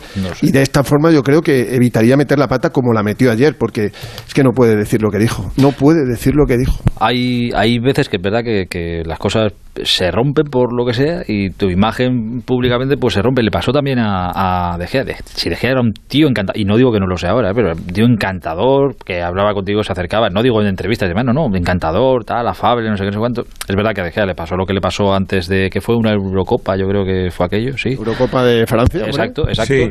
Y Y ahí, tres pues, días antes de empezar el partido hubo un lío descomunal con el caso Torbe. Pues ahí entendió que tal, ahí se rompió todo y, y ya está. Y ya se, se predispone. Y la imagen pública que tienes, pues ya es la que es y no te ayuda en ciertas cosas, ¿no? Pero bueno, más allá de esto, que es una, es una anécdota. De cara a la final de- del miércoles, que escuch- eh, os escuchaba esta tarde en Radio Estadio, ¿prevéis...? eh, bueno, Alfredo creo que le he escuchado cuatro cambios. Eh, Yo creo que cuatro, sí. ¿Tú prevés cambios, Fer? Sí, vamos, lo dijo Luis Enrique ayer, ¿no? La última frase que escuchamos con De la Morena en el transistor anoche fue pues tendré que mover un poco el árbol, ¿no? Esto es así, ¿no? Hombre, después de dos partidos Si igual te queda uno solo para moverlo. O sea que... No, pero, No, que yo es creo que lo tiene que mover, entre otras cosas, porque no hay tiempo material de descanso. He estado viendo datos y números. eh, de los dos partidos hay seis futbolistas, seis que juegan los 180 minutos, el portero, los cuatro defensas y Pedri, sometido a un desgaste brutal a sus 18 años. Yo el desgaste de Pedri, eh, y esto no se lo he visto ni a Xavi, ni a Fábregas, ni a Silva, ni a Andrés Iniesta, y fueron los mejores del mundo años, años, años y años, pero no los vi con estos galones a los 18 años, creo que se están pasando un poco con Pedri, y luego, sí, salvo el portero, eh, Barrunto, cambios en todas, en todas las líneas. Hoy me decían eh, después de entrar en el, en el, en el Radio Estadio, que cuidado, que, que hay muchas opciones de que Fabián pueda ser titular, porque bueno, es un futbolista con un físico extraordinario, que, que el primer partido jugó pues 23 minutos y que ayer jugó 4. No, el primero 4 y ayer 23 minutos. O sea, que ha jugado dos ratos eh, saliendo desde, desde el banquillo. Pero evidentemente es que lo tiene que hacer así, porque sin solución de continuidad y ojalá nos clasifiquemos para octavos, los octavos van a estar a cuatro días otra vez a la, a la vuelta de la esquina. Ya, Fernando, pero quizás la, la primera gran duda yo creo que tendríamos que tener es si Busquets juega de inicio, que yo creo que sí. Yo creo que sí, porque... Seguro. Me da la sens- yo- Seguro. Por eso te digo que Hoy ha luego... entrenado, por- por hoy ha entrenado a un nivel brutal, brutal. Y- luego Hoy tienes que ver lo que le aguanta. Era la primera vez. Claro, luego dices, Sí, vale, que me bueno, aguanta 70 pero minutos. Para eso hay cinco cambios. Pero, eh, por ejemplo, a mí me sorprende el otro día que no hiciera los cinco cambios. No los hizo. Cuando el equipo necesitó fuelle, necesitó y aire. tenía gente calentando. ¿Te acuerdas que dejó fuera a Dama Claro y a que Eric tenía que estaban calentando? Sí, y, lo- y los dejó y Tiago no calentó. Pero mira, la frase de Luis Enrique la voy a copiar. Bueno, no es, no es copiarla porque ya lo habíamos dicho sobre Morata. Me da la impresión de que el miércoles juegan Busquets y 10 más. Eso seguro. Yo eso te lo, te lo firmo también. Digo que tampoco Sí, pasaría, porque- tampoco pasaría nada por mover lo que ya tienes en el campo. Quiero decir, sí, que si a Marcos Llorente de una puñetera vez lo movemos un poquito más hacia arriba a ver qué es lo que pasa, tampoco pasaba nada, ¿no? Quiero decir que si nos falta gol y tenemos a un tío que se ha salido marcando goles con el Atleti, pues a lo mejor... Sí, llama la atención que, que, que, que, se empecine en ponerle de lateral. Eso sí que es verdad, que da, llama la atención. Pero bueno, el primer cambio parece que es ese. Y sería decir, bueno, vamos a ver lo que aguanta Busquets. Si está bien 70, 80 minutos, perfecto. Y sobre todo por la jerarquía y el ascendente que tiene. Y luego, eh, arriba tiene que mover algo. Porque Olmo estuvo el otro día muy por debajo. Muy por debajo de lo que. eh, el primer día le salieron algunas cosas. Estuvo mejor que Ferran. Pero de los tres del partido frente a Polonia, es el más flojo. Y mira que es un buen jugador. Con España está cumpliendo. Y yo creo que eso le va a penalizar. Mañana creo que toma la, si no estoy equivocado, mañana creo que toma la palabra César Azpilicueta, eh, que no la ha olido todavía en, en esta Eurocopa, si No. recuerdo mal. No, no, la No, es uno, es uno, eh, no, no, no, es uno de los ocho que no la ha olido en esta Eurocopa. De los 24 han jugado 16. O sea, se han quedado, se llevan inéditos. Los dos porteros, evidentemente, Azpilicueta, Gaya, Eric García, Diego Llorente, Adama Traoré y Sergio Busquets, evidentemente, por el tema, por el tema COVID. Es la, la segunda vez que sale a rueda de prensa eh, César Azpilicueta. A mí me sorprende, te lo digo en serio. Creo que eh, querían que hablaran casi todos y, y habla mañana César Azpilicueta. Y el, y el martes va a hablar Busquets junto a Luis Enrique cuando lleguen a, a Sevilla en esa rueda de prensa telemática que esperemos no sea tan, tan accidentada. quizás- Y os digo, Mañana a las diez y cuarto, esto se ha hecho siempre antes, ¿eh? foto oficial del equipo. Yo voy a tocar madera por si acaso, a mí no me gustan estas cosas, pero siempre la foto oficial se había hecho antes de irnos. Es como, es tocar, no vamos a ninguna pero- parte. es como tocar la copa, ¿no? Pero al hilo de lo que estás diciendo, Fernando, yo entiendo que hable Azpilicueta mañana porque necesitan gente con oficio, gente con experiencia, gente con mensaje. Pero si no juega. Pero si ya, no bueno, juega. pero es que, pero, pero escucha, ¿qué, qué vas a sacar? ¿A Eric García? ¿Vas a sacar a Pedri? ¿Vas a... No, hombre, puestos necesitas a alguien alguno con galones. Pilicueta, sí, es verdad. Pilicueta, Con, de- capitán del Y- campeón y, de Europa. fíjate lo que te acaba de decir Fernando. Va a hablar Busquets en la previa Sí, del sí. partido. Es bastante indicativo. Necesitamos gente que lance un mensaje y gente que esté Pero convencida. ¿no? los, los mensajes están muy bien. Lo que necesitamos es marcar goles. Bueno, pero también suman. También suman, no te vas Sí, a no, no, sí. Estábamos hablando del mensaje de Morata y ahora tenemos que hablar de Sal- otro salgo yo, una plañidera, y a contar que no sé qué yo, pues claro, evidentemente No, pero mira, en, en el Barça siempre que había una situación crítica, Piqué pedía hablar y en el Madrid Ramos cuando había que lanzar una arenga era el primero en ponerse Sí, en la lista.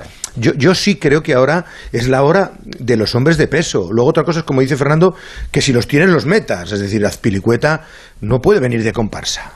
Pues no. no debería. No, pero bueno. No, es, que no debe, es, que no debería. Y luego, es verdad, el mejor centrocampista ofensivo de la liga está jugando de lateral derecho.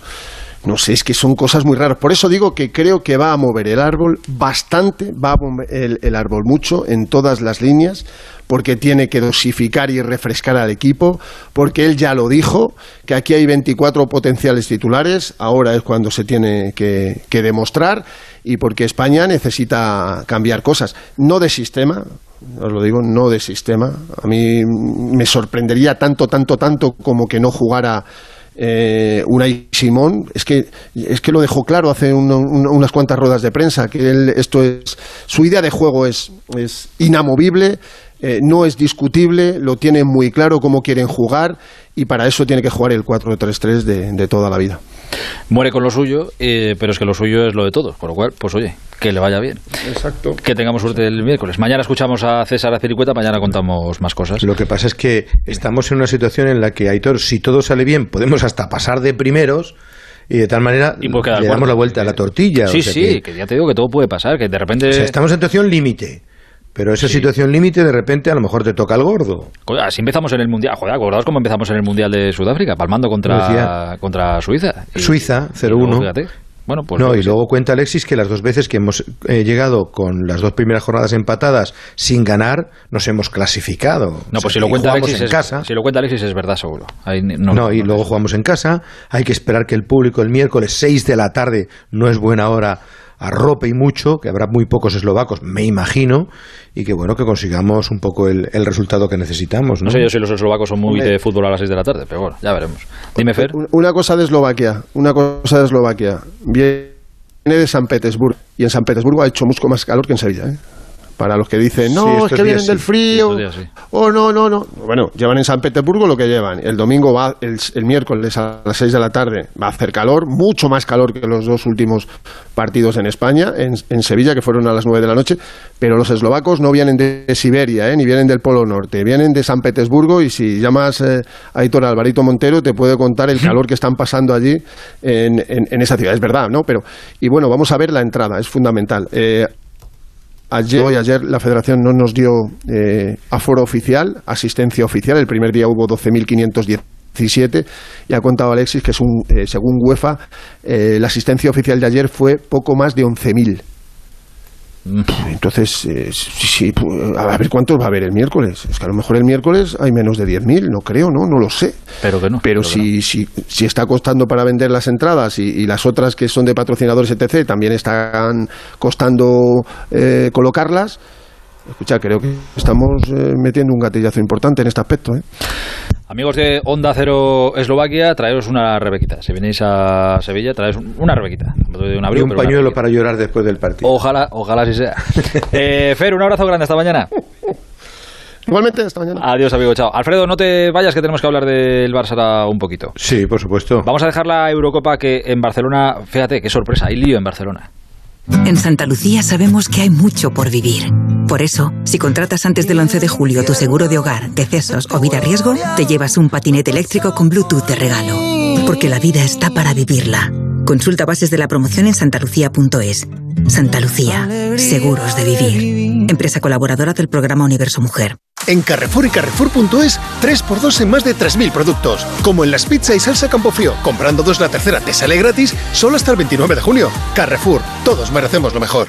¡Ven! ¡Métete debajo de mi paraguas! Siempre hay alguien que cuida de ti. En Autocontrol, anunciantes, agencias y medios, llevamos 25 años trabajando por una publicidad responsable. Campaña financiada por el Programa de Consumidores 2014-2020 de la Unión Europea. Hola, soy Juan Rabonet y estoy enamorado. Estoy enamorado de mi trabajo. Me siento afortunado por dedicarme a mi pasión. La FP tiene más de 150 titulaciones. Tú puedes elegir lo que de verdad te mueve. Elige lo que te gusta y enamórate de tu profesión. La formación profesional te permite hacerlo realidad. Fundación A3 Media, por la formación profesional y la empleabilidad juvenil. ¡Vigor, Toma Energisil Vigor. Energisil con maca contribuye a estimular el deseo sexual. Recuerda, energía masculina, Energisil Vigor. A ver, ha habido hoy, domingo, un domingo cualquiera, ha habido hoy asamblea de compromisarios en el Barça. Y además Laporta ha hablado también con los compañeros de La Vanguardia y hay muchas cosas. Eh, Alfredo está por ahí, sumo a esto a Víctor Lozano. Hola Víctor, buenas noches. Hola, ¿qué tal? Muy buenas noches, Héctor. Víctor, de, de la asamblea, de la entrevista de Laporta, de todo lo que has escuchado hoy en torno al Barça y al estado del club, lo más gordo, lo más gordo, lo más gordo, lo más gordo, ¿qué ha sido para ti? Para mí ha sido la, hombre, la, luego escucharemos un fragmento, eh, la pitada y la animadversión que hay eh, entre parte del barcelonismo contra la junta directiva de la Porta y de Mois. A mí me ha resultado muy desagradable y aun reconociendo que hayan podido hacer las cosas mal, que las han hecho y el de la Porta de Bartomeu, de Bartomeu de, de, Bartomeu, de Bartomeu. Ah, eh, eh, insultos y bueno, faltas de respeto, eh, bueno, una situación muy desagradable cuando Jordi Moix, el vicepresidente económico con Bartomeu, ha dado la cara, podía no haberlo hecho, como, como ha hecho el expresidente del Barça, que se ha escondido, ha dado la cara, y a la hora de explicar pues los números tan negativos, tan nefastos que ahora mismo bueno, pues tiene la entidad, ha sido realmente increpado, pero está llegando al insulto, cosa que a mí me parece, como no podría ser de otra manera, bastante impresentable. ¿Te refieres a este momento? La raó principal per la qual estem en aquesta situació és evident d'una manera objectiva que correspon a aquesta situació d'emergència. Moltes gràcies. Uh, sisplau, vete a la M. Prego, prego respecte. Sisplau, respecte. sisplau. Se ha abierto la puerta ya. Per a tots els intervinents a l'assemblea. Sisplau, si em deixeu, sisplau. Si em deixeu explicar. Sisplau, sisplau, senyors compromissaris. Faré una... Sí. Sisplau, preguem, preguem es, es, es deixi en el, en el... Bueno, pues ahí el señor Mois, el responsable económico de la Junta de Bartomeu, intentaba explicarse, pero ya uno ha empezado con los insultos y ya se ha abierto que la puerta. Se come el marrón de Bartomeu, por cierto. Que se come el marrón de Bartomeu. Eh, lo normal hubiera sido que Bartomeu hubiera ido hoy a explicar lo digno, números, ¿no? O lo, lo, sí, lo, lo digno, digno, lo digno, lo digno. Pero bueno, Bartomeu está escondido y ni, ni se le espera. Bueno, Yo, a, a, todo sea que, que, que, que, el, no, el no aparecer aquí no significa que no le pueda caer que si la... Bueno, no, no, no, no. la porta, que si estiman oportuno que tienen que ir contra ellos por lo que han hecho en el no. Barça, pues para allá que van a ir. Y ha incidido. Es más, la Junta Directiva del Barcelona ha dicho creemos que hay que aprobar estas cuentas primero para no paralizar el día a día del club. Pero a partir de ahí ya veremos, porque han dejado entrever bastantes facturas y bastantes gastos. Pero a mí, al margen de lo que decís, hay otra frase tremebunda en la vanguardia con nuestro compañero Joan Yupayás, que habla de una deuda de ya casi 1.200 millones de euros del Barcelona. ¿eh? 1.200 millones de euros, que hoy se incrementa, evidentemente, al aprobar el, el crédito de 525. Joder, Víctor, ¿cómo manejarás tú la pasta para que lo de la deuda de 1.200 millones no te haya parecido? bueno, teniendo en cuenta que en mi pueblo el otro día tocaron 15 millones en las 6.49 Joder, y no compré el boleto, eh, con lo pocos que somos, eh, yo solo veo pasar el dinero, pero no, no, no acabo, de, pillar, no acabo de pillarlo. Oye, 1.200 de, millones de deuda son muchos millones. ¿eh? Y la, la, la frase está, Víctor, de, de la puerta, creo que esta sí que es en la vanguardia de eh, nos hemos encontrado el club peor de lo que nos imaginábamos, que ya todo sí. el mundo se lo imaginaba muy mal durante las elecciones. Ostras, ¿eh? Sí, sí, incluso decía en, la, en, su, en su discurso, era tan, es tan grave la situación que incluso lo que es el, informe del presidente, que suele ser el primer punto del orden del día, se ha pasado al tercero, porque lo más urgente era aprobar las cuentas de Bartomeu, los números del expresidente del Barcelona, ha llegado a decir que cada vez que levantan un papel se encuentran algo debajo. Es decir, que la situación es aún más catastrófica de lo que se pensaban y los números en, negativo eh, siguen increciendo hasta el punto de que ahora mismo, bueno, como bien decía Alfredo, se ha tenido que aprobar ese crédito por valor de 525 millones de euros que debe permitir refinanciar una parte de la deuda y salvar los pagos más inmediatos. Eh, ha pedido la Junta Directiva del Barça, el club, un, un préstamo puente, como se suele decir, de 80 kilos para afrontar los pagos inmediatos, entre ellos 57 millones en salarios deportivos, ya que el Barça eh, no tenía ni para pagar a los jugadores en este, en este mes de julio. En este sentido, también ha sido curiosa la intervención de un, de un compromisario que ha dicho que el gran virus del Barça, que sí, que se podía hablar de pandemia, que se podía hablar de cuentas, de, de préstamos, etcétera, que, pero que el gran virus de este Barça es la masa salarial de lo que cobran los jugadores del primer equipo del Barça, que ha dicho textualmente son unos mercenarios y que ahora la verdad vienen aquí eh, siendo pagados como si, bueno, cobrando en, en oro prácticamente y que a la hora de marcharse no se quieren ir porque aquí en Barcelona se vive muy bien. Y, y yo creo, Héctor, que esto no ha hecho más que empezar. Es decir, ahora Laporta gana tiempo, gana tiempo con ese crédito puente, evidentemente quita unos bonos de 200 millones, tiene dinero para pagar las fichas de los jugadores, un poco de liquidez, decía él, para prácticamente los próximos dos años, 24 meses, pero a partir de ahí creo que va a ir con luz y taquígrafos, con, lupa. Esa, con esa pasta, Alfredo, se harán los dos, tres fichajes estos de los que ha hablado hoy también, ¿no? No, no, no, porque yo, yo creo que no va a invertir en fichajes. Los, los fichajes, dijo Laporta, que eran trueques. Es decir, eh, si se va a marchar Junior Firpo al Inter, me traigo a alguien del Inter, pongo algo de dinero pequeño, pero, pero no, no mucho. Eh, este queda con la carta de libertad, mando a Pjanic a, a la Juventus y la Juventus me, me, cede a tal jugador. No va a haber porque no puede, no quiere ni, ni, tiene posibilidad. Es decir, a lo mejor 5 millones, que no es una cantidad, puede invertir 10, 15, pero no va a haber fichajes de Rombrón. Él dijo en la entrevista el otro día que eran tres, cuatro fichajes antes de Depay, porque luego dijo, esperamos anunciar a Depay tal y cual, y vendrán tres, cuatro jugadores, por tanto lo incluimos ahí.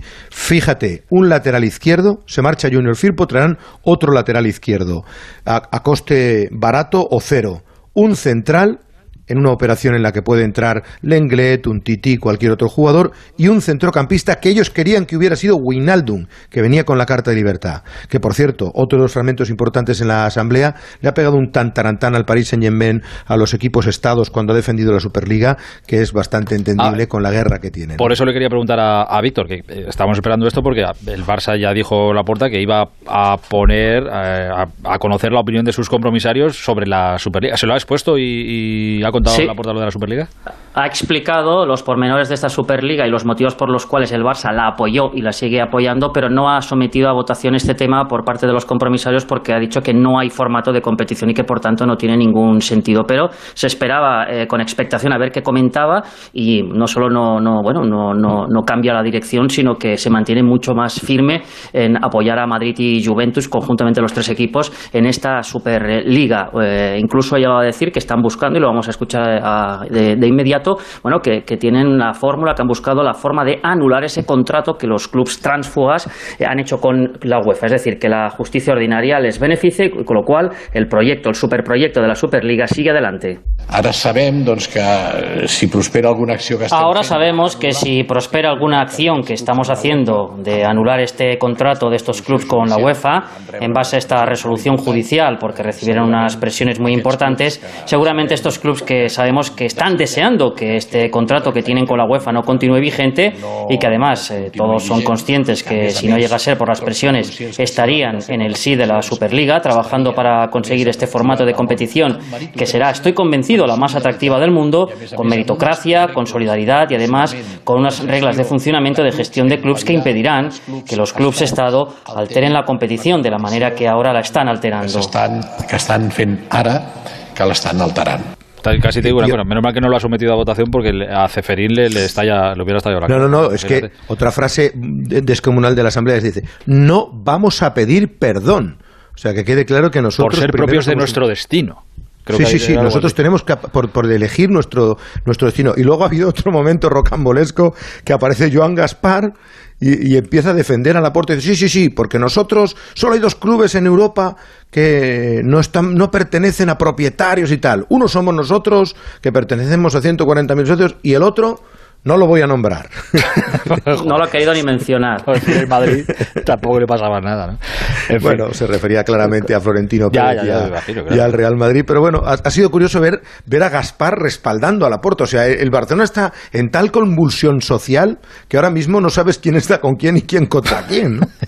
Laporta prueba las cuentas de Bartomeu. Sí, apuntaba eh, Joan Laporta que efectivamente que tenían atado a Wijnaldum, que, que le estaba todo hecho, pero que en el último instante ese club Estado, en referencia al Paris Saint-Germain, lo ha nombrado, lo ha nombrado, eh, le ha pagado el doble que lo que le podía ofrecer el Barça y con lo cual ese club Estado pues ha aprovechado de esa circunstancia para llevarse un jugador y que esto de alguna manera altera la, la competición. Ahora mismo cualquier club con 30 euros igual ya tiene más que el Barça, que está en menos 1.200 millones, claro, para hacer competencia.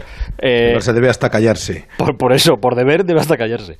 Eh, director del Mundo Deportivo Santino, ya buenas noches. ¿Qué tal? Buenas noches. Y en esta mente, en esta mente festivo y de holgorio, Santi, ¿a ti qué es lo de, de hoy, entre la asamblea de compromisarios, la entrevista de la Porta, la vanguardia, ¿qué es lo que más te ha sorprendido de todo?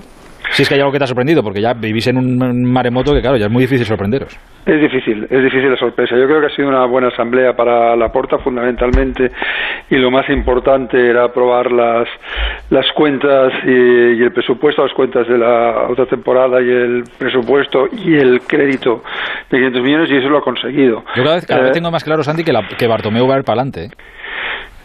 Sí, yo, yo lo que creo, sí, lo que pasa que aquí, a ver... Eh, cada vez que escucho la puerta es que es un tantarantán y cada vez esto está peor y levantamos un papel y nos encontramos y la deuda... Sí, aquí lo, que hay es una cuestión, que decir, eh, hay que diferenciar entre lo que es la acción de responsabilidad y lo que sería acciones puntuales eh, de juzgado, de acciones civiles, de ir a un juzgado a hacer una acción civil.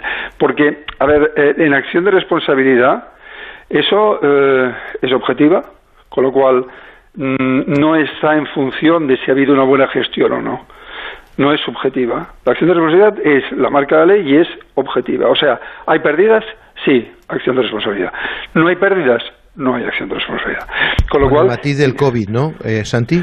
pero el, el, el, COVID ha sido, dijéramos, los 94 eh, millones de COVID eh, son, eh, de, alguna forma, han sido no, condonados, porque decir, se, se consideran que no forman parte de lo que es el, el, balance del mandato. Entonces aquí lo que hay que hacer es mirar el balance del mandato. En el balance del mandato no entraría una acción de responsabilidad. No te, otra cuestión, no, te, asusta, Sandy, escuchar a la porta ahora? Fíjate, sabiendo todos cómo estaba el Barça, cómo nos imaginábamos que estaba, pero escuchar a la porta ahora que ha mirado todo, que ya ha visto los papeles y escucharle decir que está todo peor, bastante peor de lo que se imaginaba él.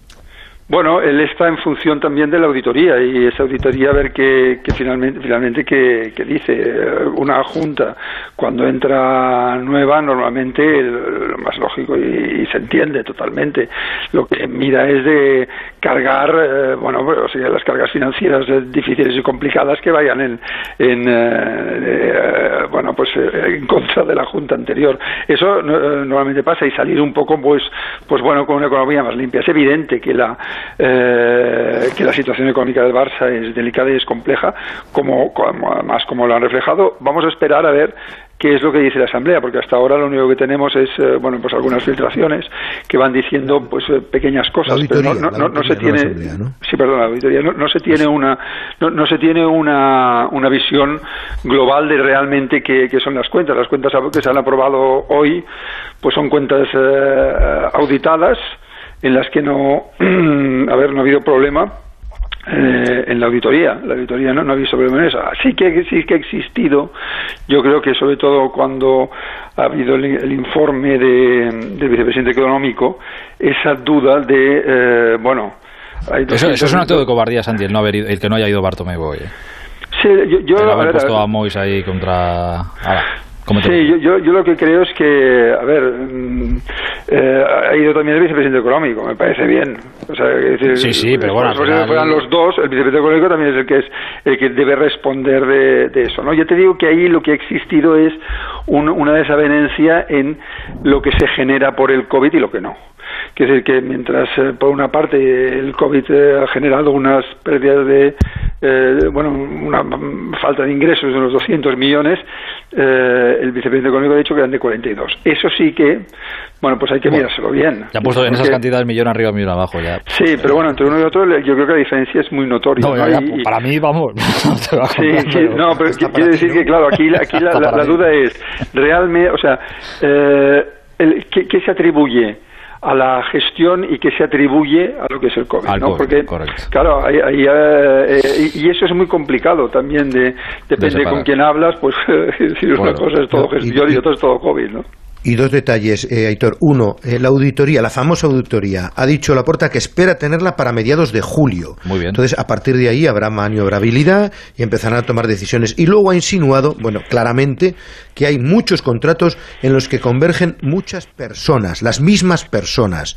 Y sobre esas es sobre las que presumiblemente está poniendo la sombra de algunos ejecutivos del club con los que no está de acuerdo Joan Laporta y su junta directiva de los primeros datos que están viendo de contratos. Yo espero espero que estén grabando todo esto y hacer una buena serie para Netflix o para alguna buena plataforma, porque los últimos, te diría, incluso dos años del Barça son para, para grabarlos y, oye, ponerlos luego a hacer una buena serie. Yo, creo que hay un, protocolo Me parece que existe un protocolo de cuánta, cuánta gente debe firmar qué contratos. Eh, no, o sea, un protocolo que establece la propia Junta. ¿eh? Que, que cuando empieza dice, oye, pues mira, a ver, para contratos de más de no sé cuánto, pues, o sea, se ha de firmar siempre, pues el tal. El contrato lo que además es una cuestión deportiva, pues ha de firmar aparte del presidente, del CEO, del vicepresidente deportivo. Hay protocolo el, sí, yo supongo que eso también Santi, Santi el, el, CEO del club, Oscar Grau, llegó a reconocer que firmaba muchas cosas sin y estamos hablando a veces de contratos de cantidades importantísimas. ¿Hasta qué punto dices, bueno,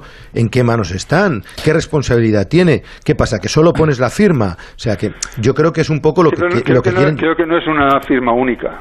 Quiere decir que lo que lo, que se refiere es que hay muchas firmas siempre de los, mismos, porque sí, pero los más sospechosos. pero yo creo que se refiere Santi a los más sospechosos, a los, pero hay contratos que a ellos les chirría más. Sí, el protocolo dice, mira, pues eh, por contratos de tal cantidad ha de firmar el presidente, el vicepresidente, el, CEO y el responsable eh, comercial o el responsable deportivo, depende, dijéramos, del área que es, supongo.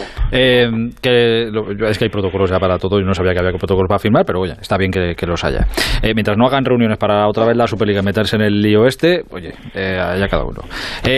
Santi, un abrazo muy grande, gracias. Un abrazo, gracias. Adiós, hasta mañana. Víctor, un abrazo. Otro para vosotros, chao. Adiós, cuídate. Y si ves el dinero pasar, joder, agarra, saca la mano y coge algo. Sí. Los eurillos para pagar la hipoteca. Aunque sea, aunque sea. Eh, adiós, Víctor. O 649 a ver si te toca. O, también, exacto. También es otra opción. Hay que jugar el Euro. Por cierto, que ha dicho que van a hacerle una estatua a Messi cuando se retire, que está esperando anunciar la renovación, pero de momento no hay novedad. Y eso sí, una buena noticia. Los socios que pagaron el abono la temporada pasada y no pudieron entrar, no tendrán que pagar la que va a comenzar ahora. Buena noticia para los abonados que pagaron. Pobres pero honrados. Abrazo, Alfredo. Hasta luego, Aitor. Buenas noches. El transistor. Aitor Gómez. Onda Cero. 30 años juntos levantándonos cada mañana con información y análisis, intercambiando anécdotas y curiosidades, pasando juntos tardes entretenidas e interesantes, noches de trabajo y de insomnio, compartiendo nuestras vidas. 30 años. En la radio hemos hecho programas normales, programas inolvidables, programas descontrolados. Porque en la radio, como en la vida, cada día es diferente, especial y único. Y nunca sabemos cómo terminará. Un programa de radio está tan vivo que casi nunca acaba siendo lo que uno quiere. Eso que tiene el directo. Gracias por estos 30 años de radio. Hace 30 años nació Onda Cero y hoy, 30 años después, es una historia de éxito para afrontar 300 años más. 300 años más con el cine. Que tú y yo ya no estamos para 300 años, pienso yo, ¿eh? No sé. Te mereces esta radio. Onda Cero, tu radio. Más de uno lo tiene todo. Información imparcial, debates plurales, entrevistas que marcan la actualidad. También tiene entretenimiento y cercanía. Los humoristas más valorados. Pero además tiene algo que el resto no tiene. Tiene ingenio y creatividad, sorpresa e innovación tiene a Carlos Alsina. Miren, hoy lo vamos a hacer todo al revés. El objetivo que tenemos es no poner un pie en el estudio de radio contándoles lo que sucede y lo que suena aquí fuera. Estamos en Onda Cero transmitiendo el entierro de Benito Pérez Galdós. Estamos eh, emitiendo desde la Plaza de la Nos hemos venido hoy aquí a hacer una inmersión, enterarnos de cómo es un día cualquiera en la vida de quienes trabajan la tierra. De quienes todo en un solo programa. Más de uno, con Carlos Alsina. De lunes a viernes a las 6 de la mañana y siempre que quieras en la app y en la web de Onda Cero. Te mereces esta radio. Onda Cero, tu radio. Onda Cero, Madrid. El transistor. Onda Cero. Oye, que estábamos hablando de fútbol y nos he dicho lo de la Liga Quiz, que es un concurso de la Liga y del Banco Santander donde tenéis un premio de 5.000 euros todos los lunes. Eh, bueno, os cuento lo que es esto para que quede bien claro. Es un concurso muy sencillito, son 11 preguntas sobre la Liga Santander, la Liga Smartbank y fútbol en general. Hay cuatro posibles respuestas. Se juega los lunes a las 9 de la noche, solo tienes que bajarte la aplicación Santander Fútbol Quiz y jugar en directo. Y si aciertas las preguntas, pues te lleva los 5.000 euros. Y ya está, así de fácil. Santander Fútbol Quiz. Os bajáis la aplicación y a jugar los lunes 9 de la noche, 5.000 euros en, juego. Bueno, cuando alguien gana, eh, y hasta los rivales se alegran, significa algo más que una simple victoria. Y eso es lo que ha pasado hoy. Fíjate, habían pasado 581 días desde la última vez que Mar Márquez se había subido al podio para celebrar una victoria en el Mundial de Motos. 581 días. Después de, de todo eso, después de eh, aquella victoria, llegó la lesión, las operaciones, prácticamente una temporada en blanco, trabajo, dolor, volverla a la moto, no encontrar sensaciones, caídas, incertidumbre. Hasta hoy. En Alemania, donde con la de hoy, por cierto, ha ganado ya 11 veces seguidas, 11, Hoy se han alineado los astros y nos ha demostrado a todos y sobre todo se ha demostrado a sí mismo que puede volver a ser el que era porque cuando lo pasas tan mal hay que ser fuerte para que esas dudas sobre uno mismo no te terminen comiendo. Bueno, pues Mar Márquez ha ganado y creo que mejor que cualquier cosa que podamos decir es escucharle a él en esta conversación que ha tenido con la compañera de Dazón, con Izaskun Ruiz, después de la carga. No voy a llorar, no, voy a llorar, no, voy a llorar, no voy a llorar. Hombre, merece la pena, ¿eh? Bueno, déjame reír. También tienes muchos motivos para eso. Lo has conseguido. Sí, no sé, no, no estoy ni contento ni triste, ni supongo que esta noche será diferente, pero sí que, bueno, no sé, hemos vuelto a ganar, no sé, no sé cómo, porque el fin de semana sí que he estado bien, pero no he estado por delante de, del resto, pero lo dije ayer, si se cuadra todo, se puede estar en el podio, no esperaba ganar porque sabía que Miguel eh, estaba bien, pero cuando he visto cuatro gotitas, eh, que, que Aleix estaba detrás, digo, tengo tres vueltas para arriesgar. Es cierto que han sido muy difíciles de arriesgar porque vengo de tres ceros seguidos, vengo de una temporada que no he hecho nada eh, y, es difícil arriesgar y saber tomar los riesgos de esos. Y luego cuando Miguel te está atrapando, gestionarlo y no ponerse nervioso, sobre todo las últimas vueltas. La cabeza era un no parar, eh, pero he cambiado a Miguel Oliveira por, eh, por José Luis Martínez, el sparring. Digo, es José, no me atrapa. Y bueno, cuando he cruzado la línea de meta, bueno, lo hemos vuelto a hacer. Eso que nos llevamos, eh, disfrutamos esta victoria de momento. Sé que vendrá Holanda, que volveremos un poquito a nuestra realidad, que no es estar en la victoria. Pero ahora espero que haya más momentos de estos en, eh, de aquí a final de temporada y poderlos aprovechar. Eh, quiero agradecer a todo el mundo, sobre todo a Honda, que me ha respetado muchísimo durante la, la lesión todos los doctores, empezando por, eh, por Mir, acabando por el equipo de Samuel Antuña, Ignacio Roger de Oña, Carlos del Fisio, que ha estado un año viviendo en casa, todo mi equipo, que ellos saben quién son, eh, mi hermano. Eh. Bueno, lo hemos hecho juntos, no solo. ¿Ves eso? No sé, no sé qué sientes y que ahora qué. Bueno, ahora, ahora qué, ahora pues agradecer, ahora toca agradecer, agradecer a todos porque no se llega no se baja solo y no se llega y no se sube solo. Eh, agradecer a toda la gente que, que, me ha estado allí apoyando, animando, eh, entendiendo la situación sobre todo, porque lógicamente pues hay opiniones de todo. Entendiendo la situación es lo más importante. Sí que es cierto que, que me he centrado solo en mi trabajo, eh, me he evadido del mundo un poco. estas últimas semanas, desde quizá desde Le Mans, Jerez, eh, me abatí del mundo, no quería saber nada de WhatsApp, de Instagram, de Twitter, eh, no publicaba yo, simplemente enviaba las fotos y publicaba otra persona, no quería saber nada de nada, simplemente estar centrado en, eh, en mi vida, en mi trabajo y, y, es lo que seguiré haciendo hasta ahora. De aquí hasta final de temporada porque aún quedan muchas cosas por, por mejorar. Esto obviamente como piloto quieres volver a ser el de antes, pero no sé si en lo personal sí que te ha cambiado y en qué te ha cambiado. Bueno, lógicamente pues eh, valoras mucho más en lo personal eh, lo que hacías. se daba por hecho de que tenía que ser así, se tenía que ganar, se tenían que hacer podios. Si no ganabas una carrera era un desastre, si no estabas en el podio era una mala carrera. Y bueno, eh, este tiempo me está enseñando a valorar todos estos momentos, me está enseñando a valorar otras, eh, otras cosas. Está claro que lo que quiero es, eh, es volver a ser el mar, que está claro que necesito tiempo. No lo soy, aunque hoy pues es ya las últimas, Mugello y, y Montmeló dije, he notado algo, he notado algo, aquí lo he notado un poco más pero sé que en Holanda nos, no podemos esperar eh, salir y volvare, volveremos a estar luchando por entrar a la QP2, volveremos a sufrir, pero bueno, eh, con calma a ver si podemos eh, poco a poco estar más cerca de los, de los primeros. Eh, es que da gusto escucharle. ¿Qué más se puede decir si es que no se puede explicar mejor? Compañero de la revista Motociclismo, Chechu Lázaro, buenas noches. Buenas noches, Aidor. Em, a ver, te escuchaba decirlo esta, esta tarde y es verdad, hoy es un buen día yo creo para el deporte mundial, eh, porque hasta los rivales hoy querían abrazar a Márquez, incluso Oliveira, que es el que ha estado peleándole la, victoria, quería abrazarle y han tenido buenas palabras todo para él, que tampoco significa esto que nadie le haya regalado la, la victoria de hoy pero es un paso muy importante para él, aunque la semana que viene vuelva a la que, como él ha dicho, su realidad. Sí, y te digo una cosa, yo, he, escuchado estas declaraciones ahora, he escuchado a Mark, creo que han pasado 10 horas o por ahí después de la carrera y se me ha vuelto a poner el vello de punta de verdad escuchándolo porque me ha parecido súper emocionante, súper emotivo todo lo que ha dicho, vivir ese momento y no solo, no solo sus rivales en pista. Yo cuando hablaba de que es una una, una acción o una victoria que trasciende el motociclismo, no hay más que darse una vuelta por las redes sociales.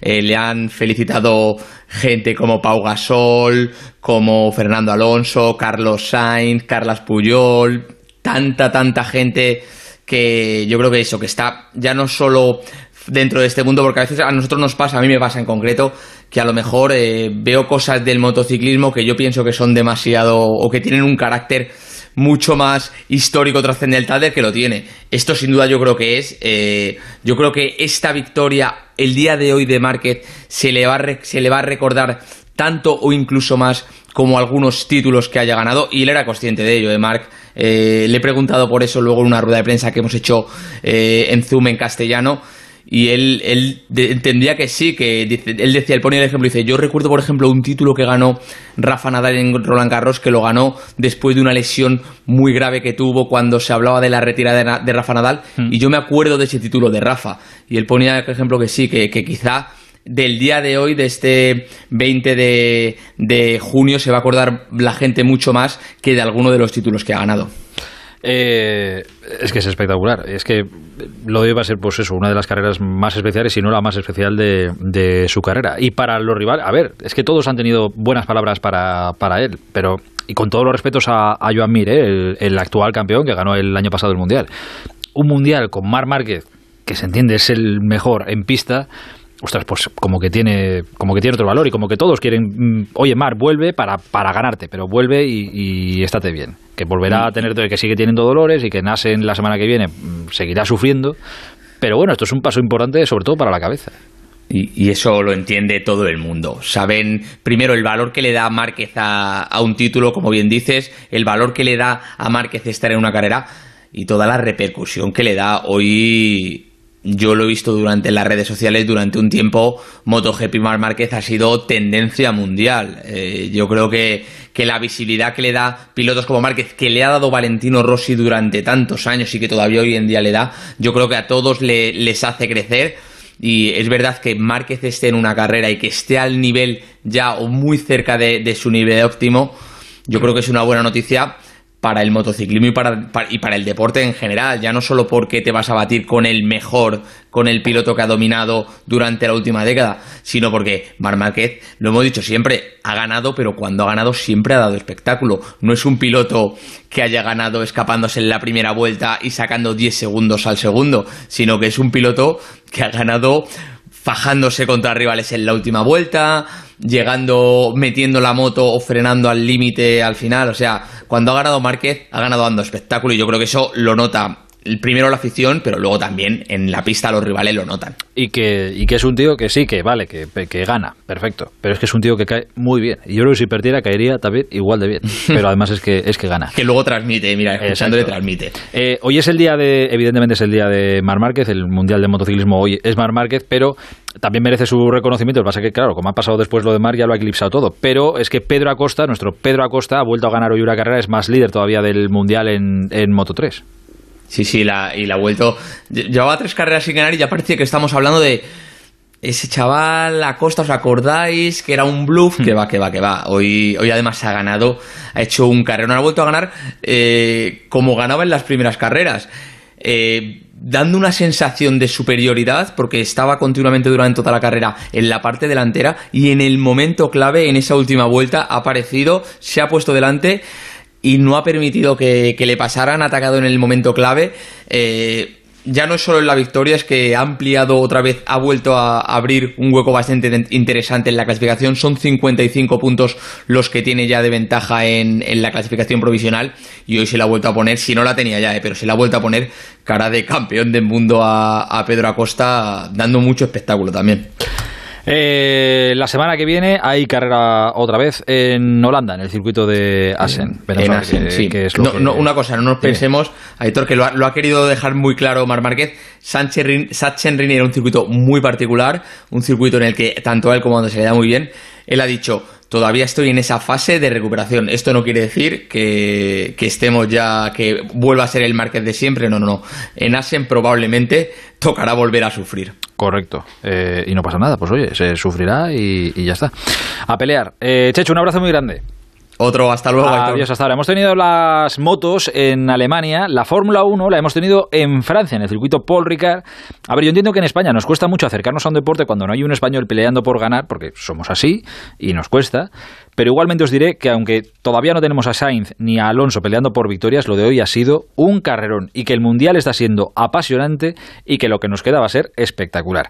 Profesor Joan Vila del Prat, buenas noches. Eh, ah, que no está todavía el profesor Villar Bueno, ahora voy con él. Antes de nada, quiero que escuchéis a Fernando Alonso, que ha terminado en un meritorio octavo puesto. La verdad es que nos encontramos un poco más cómodos con el neumático duro. Eh, tuvimos Greni muy pronto en carrera, eso comprometió un poco la estrategia. Pensábamos parar en la vuelta 20, 22 y creo que paramos en la 17 o 16. Pero bueno, eh, es lo que hay. Eh, salíamos novenos, acabamos octavos, así que más o menos ejecutamos la, la, carrera que queríamos. La salida fue buena, remonté alguna posición. Y como digo, aparte del graining de la primera parte de la carrera, yo creo que. El... Fernando, que empezó la carrera regulero, pero que la ha terminado muy bien. El último cambio de neumáticos le vino muy bien. Más preocupante es lo de Carlos Sainz, que con su Ferrari, sigue es verdad que ha tenido buenas carreras en los circuitos urbanos, en los dos últimos, en Bakú y en Mónaco, pero que no termina de encontrar la buena onda este Ferrari. No, por el lado de la estrategia yo creo que hoy no había mucho que hacer cuando tienes un ritmo tan, tan malo y tanta degradación, tanto graining, tanto todo, no, no puedes hacer nada con la estrategia. Eh, lo hemos inventado. ¿No sorprendió la primera parada? No, pero es que eh, Charles ha tenido que parar pronto porque se había quedado sin ruedas y nosotros pues yo iba también muy justo de ruedas pero sabía que la parada en la vuelta 13 por mucho que te haga Charles es la voz de Carlos Sainz es la voz de la decepción en un día como hoy. Por cierto la carrera la ha ganado Verstappen adelantando en la penúltima vuelta a Hamilton después de que Red Bull le haya dado un bañito otra vez en la estrategia a Mercedes. Ahora sí profesor Vila del Prat buenas noches. Hola buenas noches Aitor. ¿coincides conmigo? Eh, en esto del baño de Red Bull A, Mercedes. sí. Que les han robado la cartera otra vez. A veces, a veces toca uno, a veces toca el otro. Pero la verdad es que hoy se la han jugado. Red Bull se la han jugado bien. Han hecho lo que nosotros llamamos un undercut, que es entrar antes de, de, que el tío quede adelante. Y la verdad es que les ha salido bien. Eh, y, y lo peor de todo esto es que Mercedes no ha sabido reaccionar. Porque justo después de que entra Verstappen, entra Hamilton y seguramente hubieran compensado, ¿no? ¿No te, da la sensación, eh, Joan, de que no están, claro, como vienen arrasando durante tanto tiempo, yo tengo la sensación de que no están preparados para tener competencia? Les viene como de nuevo, ¿no? Claro, es como, no, no, como yo soy la referencia y todo el mundo me miraba a mí, ahora que, ahora claro, van como de segundones, como que no saben que hay otros que son más listos que ellos, por ejemplo. Llevan, eh, llevan varias carreras que no están haciendo bien, ni los eh, pit stops tienen problemas, la estrategia no funciona, o sea, es, es obvio que a la que han encontrado un equipo que les ha puesto la presión, esta presión en este momento les está costando asimilar. Pero, pero bueno, el campeonato es muy largo, quedan muchísimas carreras, Hamilton sigue siendo un, un piloto extraordinario, el Mercedes sigue siendo un coche fabuloso, pero lo de hoy, lo de hoy es de chapó porque encima de perder la primera posición en la primera curva Verstappen, que había hecho una buena salida, eh, después el equipo se lo ha compensado con una buena estrategia. Y ha terminado recuperando la posición en la penúltima vuelta a su máximo rival por el mundial. espectacular. En la pista. Eh, sí, sí, en pista, que es como se debe hacer, y con narices, ¿no? En la frenada, pasándolo.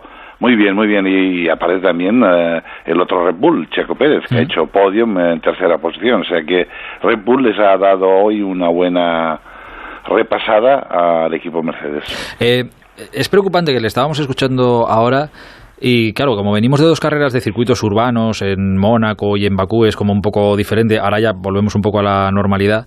Eh, ¿Te deja un poco de desesperanza escuchar a Carlos tantos problemas en el Ferrari ya la voz así un poco de tenemos que mirar a ver qué pasa porque no puede ser esto y demás? No ha tenido tampoco el fin de semana, ha terminado decimosegundo. Sí, aparte de llevaba un fin de semana bueno porque está ha hecho una buena clasificación. Uh, Quinto salía. Sí, todo todo el fin de semana ha estado rápido, más rápido que su compañero de equipo y la verdad es que es, una lástima, pero bueno, uh, tienen problemas con los neumáticos es obvio, uh, tiene un desgaste muy elevado, sobre todo en temperaturas muy, calientes y en asfalto que sea agresivo, y esto lo tienen que mirar, tendrán que trabajar con el coche e intentar uh, buscar una solución. Bueno, eh, a ver si la a ver si la encuentran. Fíjate que todo lo contrario que Fernando, eh, que ha empezado la carrera, ha habido un momento en el que yo creo que eran los neumáticos, iba perdiendo como muchas posiciones, le iban adelantando. Eran, los neumáticos. Eran los neumáticos. Eran los neumáticos. Y, ha terminado como un tiro. Sí, y yo creo que la han, han tardado demasiado en llamarlo, porque ha perdido, yo creo que tres vueltas demasiado y en estas tres vueltas me han pasado los, uh, los, los, dos McLaren y bueno eh, y cuando ha salido pues ha salido um, bastante más para atrás no uh, después cuando ha puesto los neumáticos duros la verdad es que iba como un tiro y ha ido recuperando y posiblemente con unas cuantas vueltas más pues hubiera podido luchar con Ricardo y con, uh, con Gasly. O sea que en ese sentido yo creo que el equipo eh, no, ha visto eh, lo que ha visto pues eh, Red Bull o lo que ha visto Leclerc en su momento porque ha sido casi de los primeros que ha cambiado a neumático duro y, y que teníamos como referencia un Vettel y a gente que llevaba desde el inicio de la carrera con el neumático duro que hacían, hacían unos tiempos muy competitivos. Entonces esto es lo que te marca normalmente cuando tú tienes que entrar o cuando no. Antes de la gente que esté escuchando, antes de tiraros al cuello de, Fernando y madre mía, ¿eh? recordad, esta temporada, transición. El año que viene llegan los cambios y, no, se pueden tirar al cuello de Fernando. Hoy ha hecho una carrera fantástica, sí, sí. Estas carreras como la de hoy crean afición, que es verdad que no los tenemos peleando arriba, Joan, pero que es que el Mundial está muy entretenido. Es que está entretenido y una cosa muy importante, Fernando, ¿eh? igual como Carlos, o sea, adelante su compañero de equipo. Esto en, un equipo lo más importante para un piloto es siempre estar delante de tu compañero. Ese es el primer rival. Y este es, el primer rival. Y esto es lo que han hecho los dos, lo han conseguido los dos. Y bueno, a Fernando, eh, sin duda alguna, eh, se está volviendo a encontrar fuerte tiene más confianza, el coche tiene mucho, deja mucho de desear, o sea, hay que trabajar muchísimo con el coche, sobre todo con el motor, pero bueno, están haciendo pasitos, pasitos y él se va encontrando cada día mejor. Y lo de Carlos, pues bueno, quizás este circuito ha sido una cosa muy especial porque lo hemos visto muy competitivo en otros sitios y aquí la verdad es que han sufrido los dos eh, muchísimo. La próxima carrera la semana que viene en Austria y la siguiente habrá otra vez carrera en Austria que creo que ya es una de estas de, carrera al sprint, pero bueno, ya tendremos tiempo de explicar lo que, lo que es eso. Eh, la semana que viene hablamos otra vez. Profesor, un abrazo muy grande, un placer. Un abrazo, adiós. hasta ahora. Adiós. El transistor, Aitor Gómez. Más de uno lo tiene todo. Información imparcial, debates plurales, entrevistas que marcan la actualidad. También tiene entretenimiento y cercanía. Los humoristas más valorados. Pero además tiene algo que el resto no tiene. Tiene ingenio y creatividad, sorpresa e innovación tiene a Carlos Alsina. Miren, hoy lo vamos a hacer todo al revés. El objetivo que tenemos es no poner un pie en el estudio de radio contándoles lo que sucede y lo que suena aquí fuera. Estamos en Onda Cero transmitiendo el entierro de Benito Pérez Galdós. Estamos eh, emitiendo desde la Plaza de la Nos hemos venido hoy aquí a hacer una inmersión, enterarnos de cómo es un día cualquiera en la vida de quienes trabajan la tierra, de quienes Todo en un solo programa. Más de uno, con Carlos Alsina. De lunes a viernes a las 6 de la mañana y siempre que quieras en la app y en la web de Onda Cero. Te mereces esta radio. Onda Cero, tu radio. Onda Cero, 30 años juntos.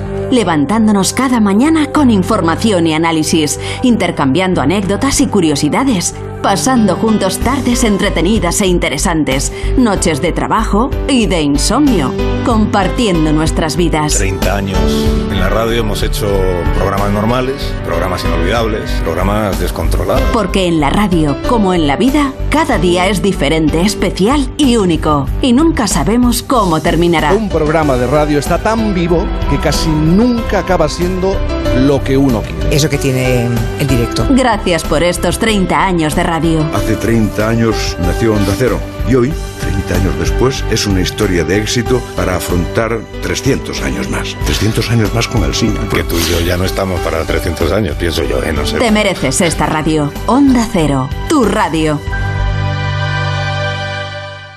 Onda Cero, Madrid. Son días de gloria, se le acercan 12.41 hora menos en Canarias, es domingo, lo hacemos habitualmente los viernes, pero entre Eurocopas y una cosa y otra, pero hemos guardado siempre el ratito del fútbol desde dentro. Estamos cerca de terminar temporada, pero mientras le podamos seguir atracando a nuestro portero para que nos cuente cosas del fútbol por dentro, le seguiremos atracando. Ya sabéis que son anécdotas, situaciones, momentos del fútbol que se ven diferente cuando se viven y se ven desde dentro a cuando las vemos y las comentamos desde fuera. Portero Esteban, buenas noches. ¿Qué tal, Héctor? Buenas noches. ¿Qué tal, amigo? ¿Cómo estás?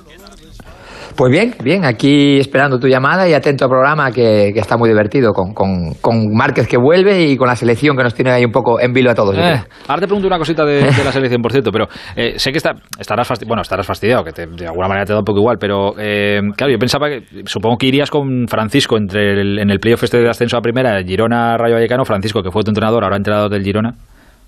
Sí, Francisco, Jaime Ramos, el segundo entrenador, y Sergio Pardo, que está de preparado físico, ¿no? Tres, tres mmm, componentes del cuerpo técnico que tuve yo en Almería, les he mandado un mensaje, pero claro, entiendo que ahora no es momento ni, ni que te devuelvan ni, ni, nada, estás en un duelo tremendo, pero vamos, que el cariño mío, por supuesto que lo tienen, sí.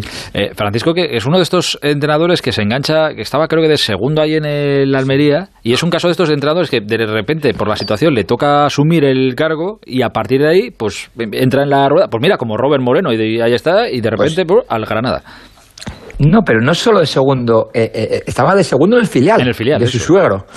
Un problema de salud de su suegro hace que sea primer entrenador del filial. Y la no renovación de Javi Gracia con el Almería a última hora, pues hace que Francisco sea entrenador en primera división. Y fíjate qué resultados conseguimos y sigue consiguiendo él por su, por su parte. Correcto. Eh, pues nada, que tenga mucha suerte. No sé si seguirá en Girona o no, pero bueno, que tenga suerte el bueno de Francisco. Por cierto, ¿tú subiste en un playoff de estos con el Almería contra el Girona precisamente? Sí, mi último rival, nuestro último rival fue Girona y anteriormente había sido la Unión Deportiva Las Palmas, que creo que en aquel momento, de los cuatro equipos que jugamos el playoff junto con Alcorcón, era el mejor equipo. Eliminamos en primera ronda y ascendimos, eh, bueno, pues contra Girona. Es verdad que ascendimos fácil en casa, ganando 3-0, pero en la ida ganamos 0-1 eh, y ellos fallando un penalti, ¿no? A, última hora. Eh, a ver, desde fuera igual es, igual es más atractivo, vale. Pero desde dentro, ¿mola el sistema este de que el último, el tercer, la, la tercera plaza de ascenso se decida en este playoff así y tal, que sea tan largo? Porque este año ha sido especialmente largo, que fíjate, estamos casi terminando junio y acaba de terminar la liga. Eh, ¿Mola tal, o preferíais el sistema, oye, el que quede primero, segundo, tercero, van para arriba y ya está? Bueno, a mí el playoff me gusta, me gustó porque además ascendimos. Yo solo jugué un playoff y lo Ah, ascendimos, claro, ¿no? Que listo, te gusta porque te fue bien, claro. Es que No, pero, pero lo hicimos mucho más rápido. Era jugar domingo, miércoles, domingo, miércoles, muy intenso. Prácticamente no te da tiempo a pensar. Yo imagino los jugadores del Rayo esta semana pensando, ¿no? Que tienen que remontar un 1-2. Lo ves negativo. Pero imagínate el Girona, que ganas 1-2 eh, en Vallecas, te crees ascendido y según se acercan los días del partido, eh, ves posibilidades de perder. Como así fue, ¿no? Empiezas a decir, jolín, si mete un gol, es que si me hacen el 0-2, ¿cómo, ¿cómo me pongo yo? Y fíjate, ¿no? Lo, lo que pasó, lo que nadie pensaba, pues, pues acabó ocurriendo. Correcto. Eh, oye, de la, de la me, me, he guardado aquí, lo tengo aquí apuntado, eh, que sé que lo estarás pensando, tengo aquí apuntado el saludo que Ya. tenemos que hacer. Ahora Sí, al final lo hacemos. Eh, de la selección. En, en un equipo de fútbol, en un vestuario, cuando, a ver, es, es, algo evidente, cuando se habla afuera en cualquier equipo, en este caso la selección, falta el gol, es que no, es que falta el gol. Y es, es verdad que es evidente, chico, pues que hay una mala racha y no entra el gol. ¿Eso cómo afecta o cómo se vive eh, dentro de un vestuario? Eh, es que los delanteros son, son especiales, ¿no? Y si hablamos de Morata, o que es más o menos el que, juega siempre en España, eh, pues ve la, las caras, ¿no? Intentas animarle, pero muchas veces, eh, yo a un delantero, ¿qué le dices? Si, le intentas animar, él se siente que algo está haciendo mal, ¿no? Cuando va todo el mundo a animarle. Si no le dices nada, se siente solo, como diciendo, nadie me dice nada. Es un problema gordo no tener goles, porque un portero se equivoca, pero estamos preparados para, para espabilar, ¿no? Para que no pase una segunda, un segundo error. Un delantero creo que se embolica cada vez más. Cada vez más eh, tiene menos acierto, quiere acabar las jugadas antes y es difícil esa, esa situación. Y no olvidemos, Aitor, que yo soy los que pienso que el fútbol se decide en las áreas. De área a área, juega como tú quieras, haz lo bonito que tú quieras, pero en las áreas tiene que tener a un gran portero y dos buenos centrales y en el área rival a un gran delantero, sobre todo no muy bueno, pero sí acertado.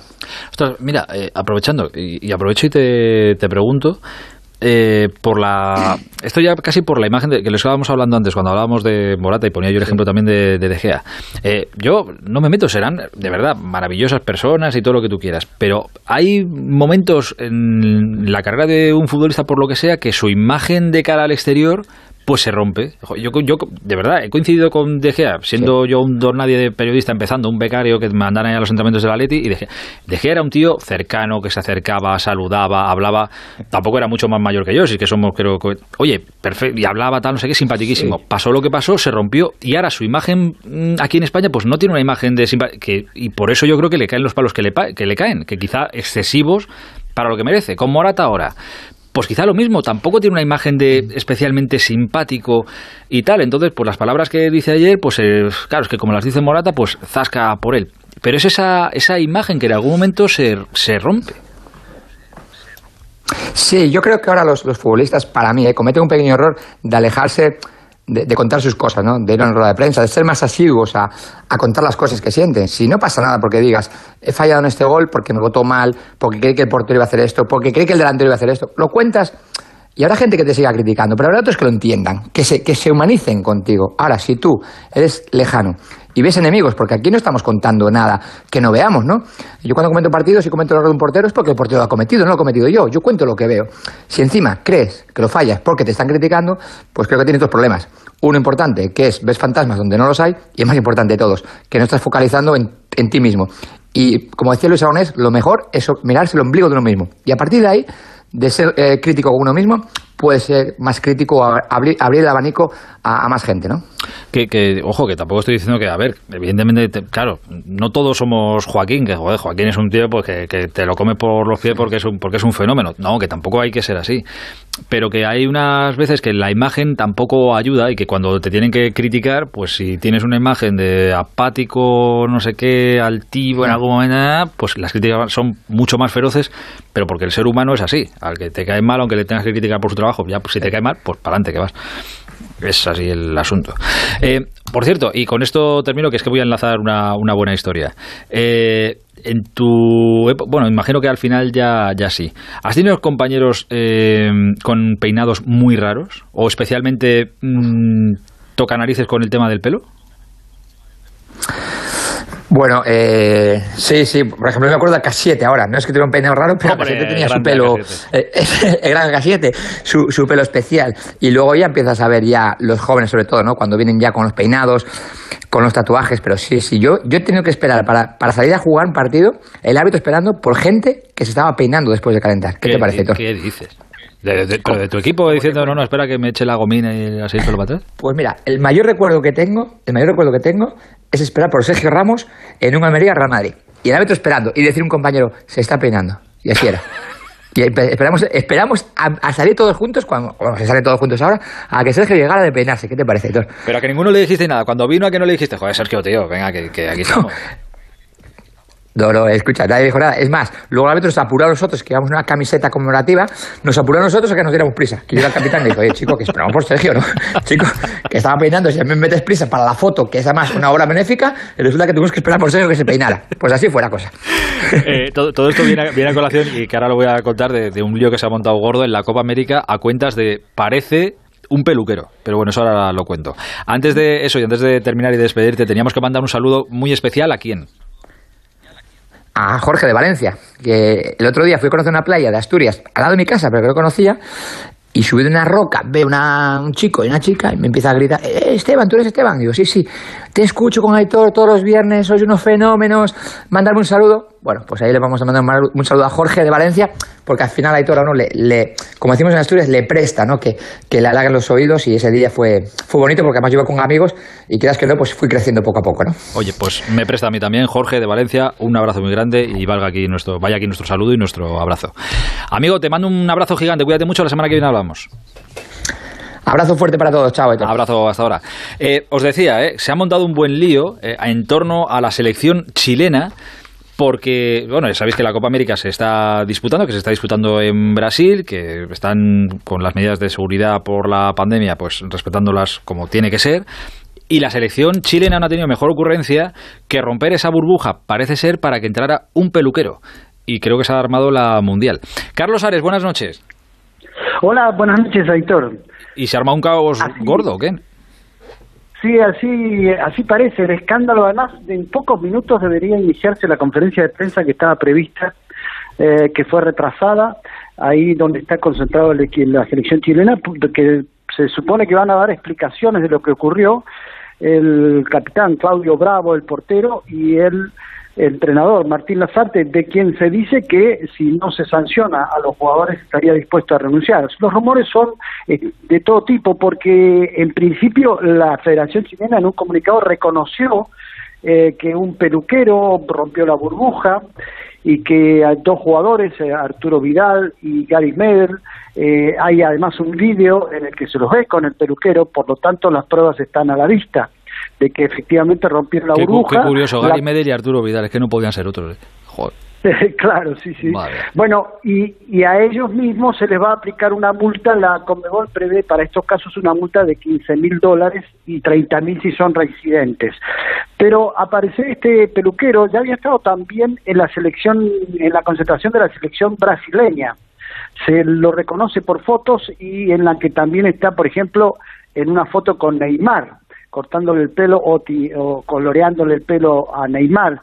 Así que había antecedentes de este mismo peluquero que se había hecho un test de PCR que le había dado negativo, pero que eso no justifica que haya roto la burbuja en el caso de la concentración chilena. Esta es la historia oficial hay una historia paralela que se está difundiendo mucho también y que es lo que habría provocado que hoy la selección chilena suspendió el entrenamiento. Ayer tenían día libre, hoy suspendió el entrenamiento a pesar de que debían jugar mañana contra Uruguay, un partido importante. Y todavía no se sabe porque no han dado explicaciones, por eso te decía que hay que esperar la rueda de prensa que va a dar el técnico Martín Lazarte, el técnico uruguayo Martín Lazarte, para ver efectivamente cuál es la explicación de por qué han suspendido también el entrenamiento de hoy, no solo por esos dos casos de eh, Gary Medel y de Arturo Vidal, sino porque además se corrió eh, el rumor muy fuerte y fue difundido por un par de portales vinculados al fútbol chileno, que además hubo una fiesta en el hotel el sábado, en el día libre, hubo una fiesta en la que participaron seis jugadores de la selección chilena, seis jugadores titulares, entre ellos Gary, Gary Medel y Arturo Vidal, con algunas invitadas especiales que Así que, eh, bueno, pero esa sería la historia. Sí, sí, esa es la historia B, que ya veremos a ver si o qué, explicaciones dan ahora Lasarte y, y Claudio Bravo. Claro, que inclusive se, se dice que el técnico, el entrenador, Martín Lasarte, estaría dispuesto a renunciar si no son sancionados y enviados de, regreso a Chile los jugadores involucrados en estas historias.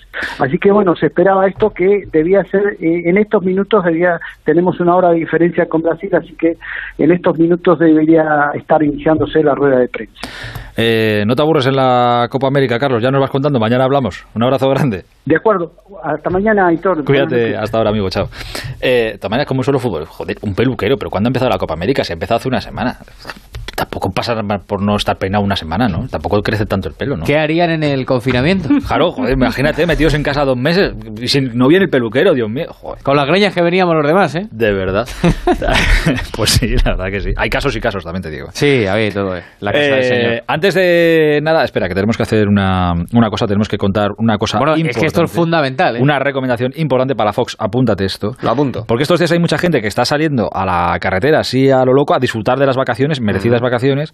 Y claro, a lo mejor hace mucho que no cogen el coche y para hacer kilómetros y lo mejor es pasarse por talleres CGA y viajar completamente seguro. Claro, porque es imprescindible hacer una revisión en CGA Car Service, multitaller Sacor Auto Service y más de 1.200 talleres por toda España y Portugal. Y recuerda que puedes pasar por la revisión oficial de tu coche nuevo sin perder la garantía del fabricante, que es muy importante. Exacto. Y puedes encontrar tu taller más cercano en tallerescga.com y están a tu servicio, así que no sé qué estás Yo ya lo he hecho, ¿eh?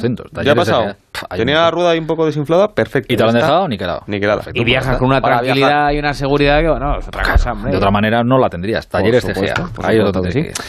Cuéntame cosas. Bueno, pues empezamos por la selección española de baloncesto, que en el europeo femenino hoy jugaban las de Lucas Mondelo, el tercer partido de la fase de grupos ante Eslovaquia, y han ganado. Hemos ganado 93-61 y esto significa que pasamos como segundos, como segundos clasificados y se van a enfrentar a Montenegro en la siguiente fase.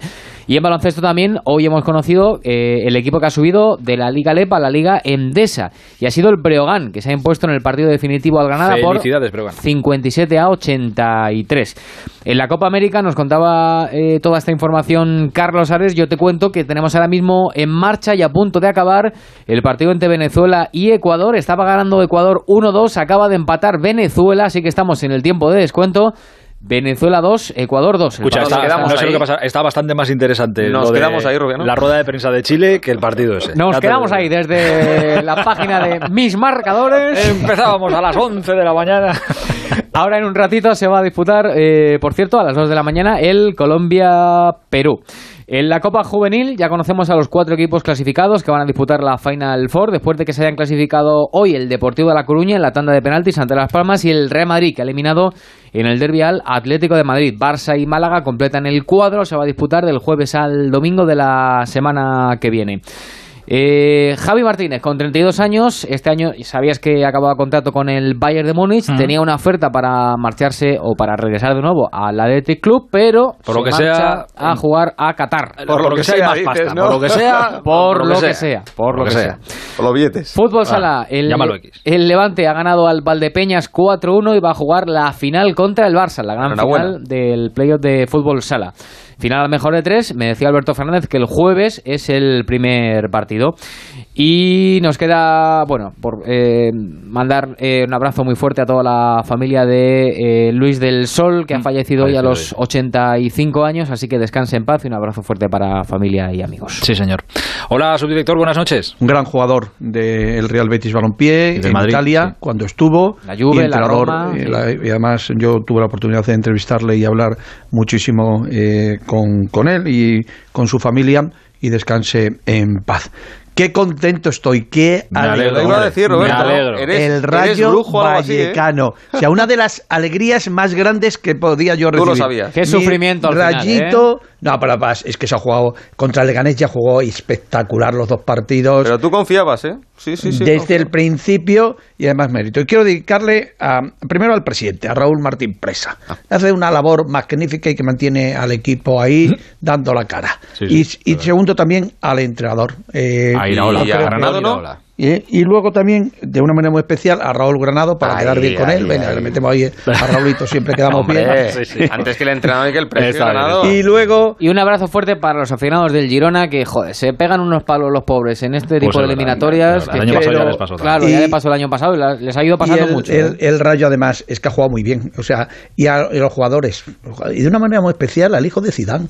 Joder, qué mérito este chaval. Que ha tenido buenas paradas hoy también. O sea, ha hecho dos paradones eh, espectaculares. Enhorabuena de vez en cuando. Y ahora hacer, hacer una buena temporada. Mañana lo recibe el señor alcalde. Me parece que también la presidenta de la ¿A qué hora? ¿Sabes la hora? No lo sé, todavía no la hemos concretado, pero vamos. Eh, no creo que tenga mucha. Gonzalo ya tiene planes por la mañana. Eh, para, para, para hacerlo.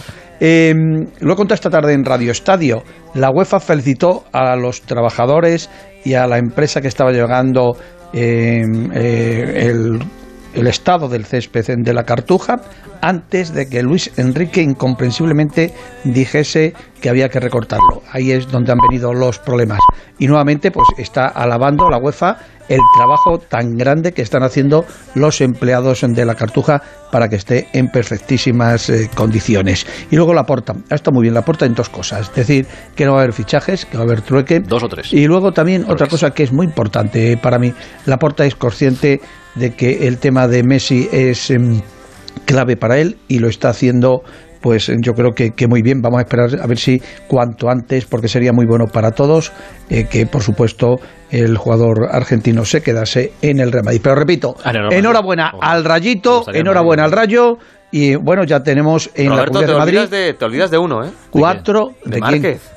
Ah, Mar Márquez también, bueno, pues ah, espectacular. Gonzalo, que es la una. Es que yo soy, soy, es que, soy muy... Roberto me dice, no me lo has dicho. oye, y también eh, al Levante de fútbol sala, joder, muchísimo mérito también. Sí, verdad, sí, verdad. y a la selección femenina de baloncesto. Ya sabéis que yo soy del Inter y a las eh, chicas de baloncesto, que a este paso pues vamos a ganar después del batacazo bueno, del bueno, partido. Vamos con calma, vamos con Bueno, un abrazo para todos. Cuídate mucho, hasta mañana. Un abrazo, hasta mañana. Adiós, querido, chao.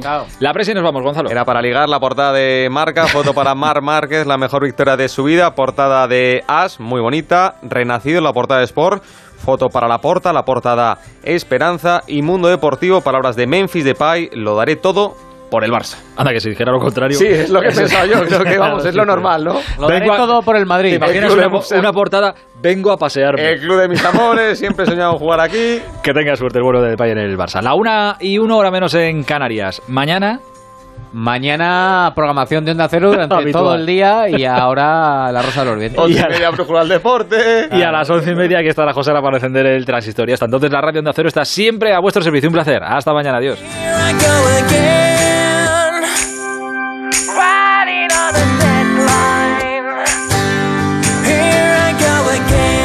El transistor. Aitor Gómez.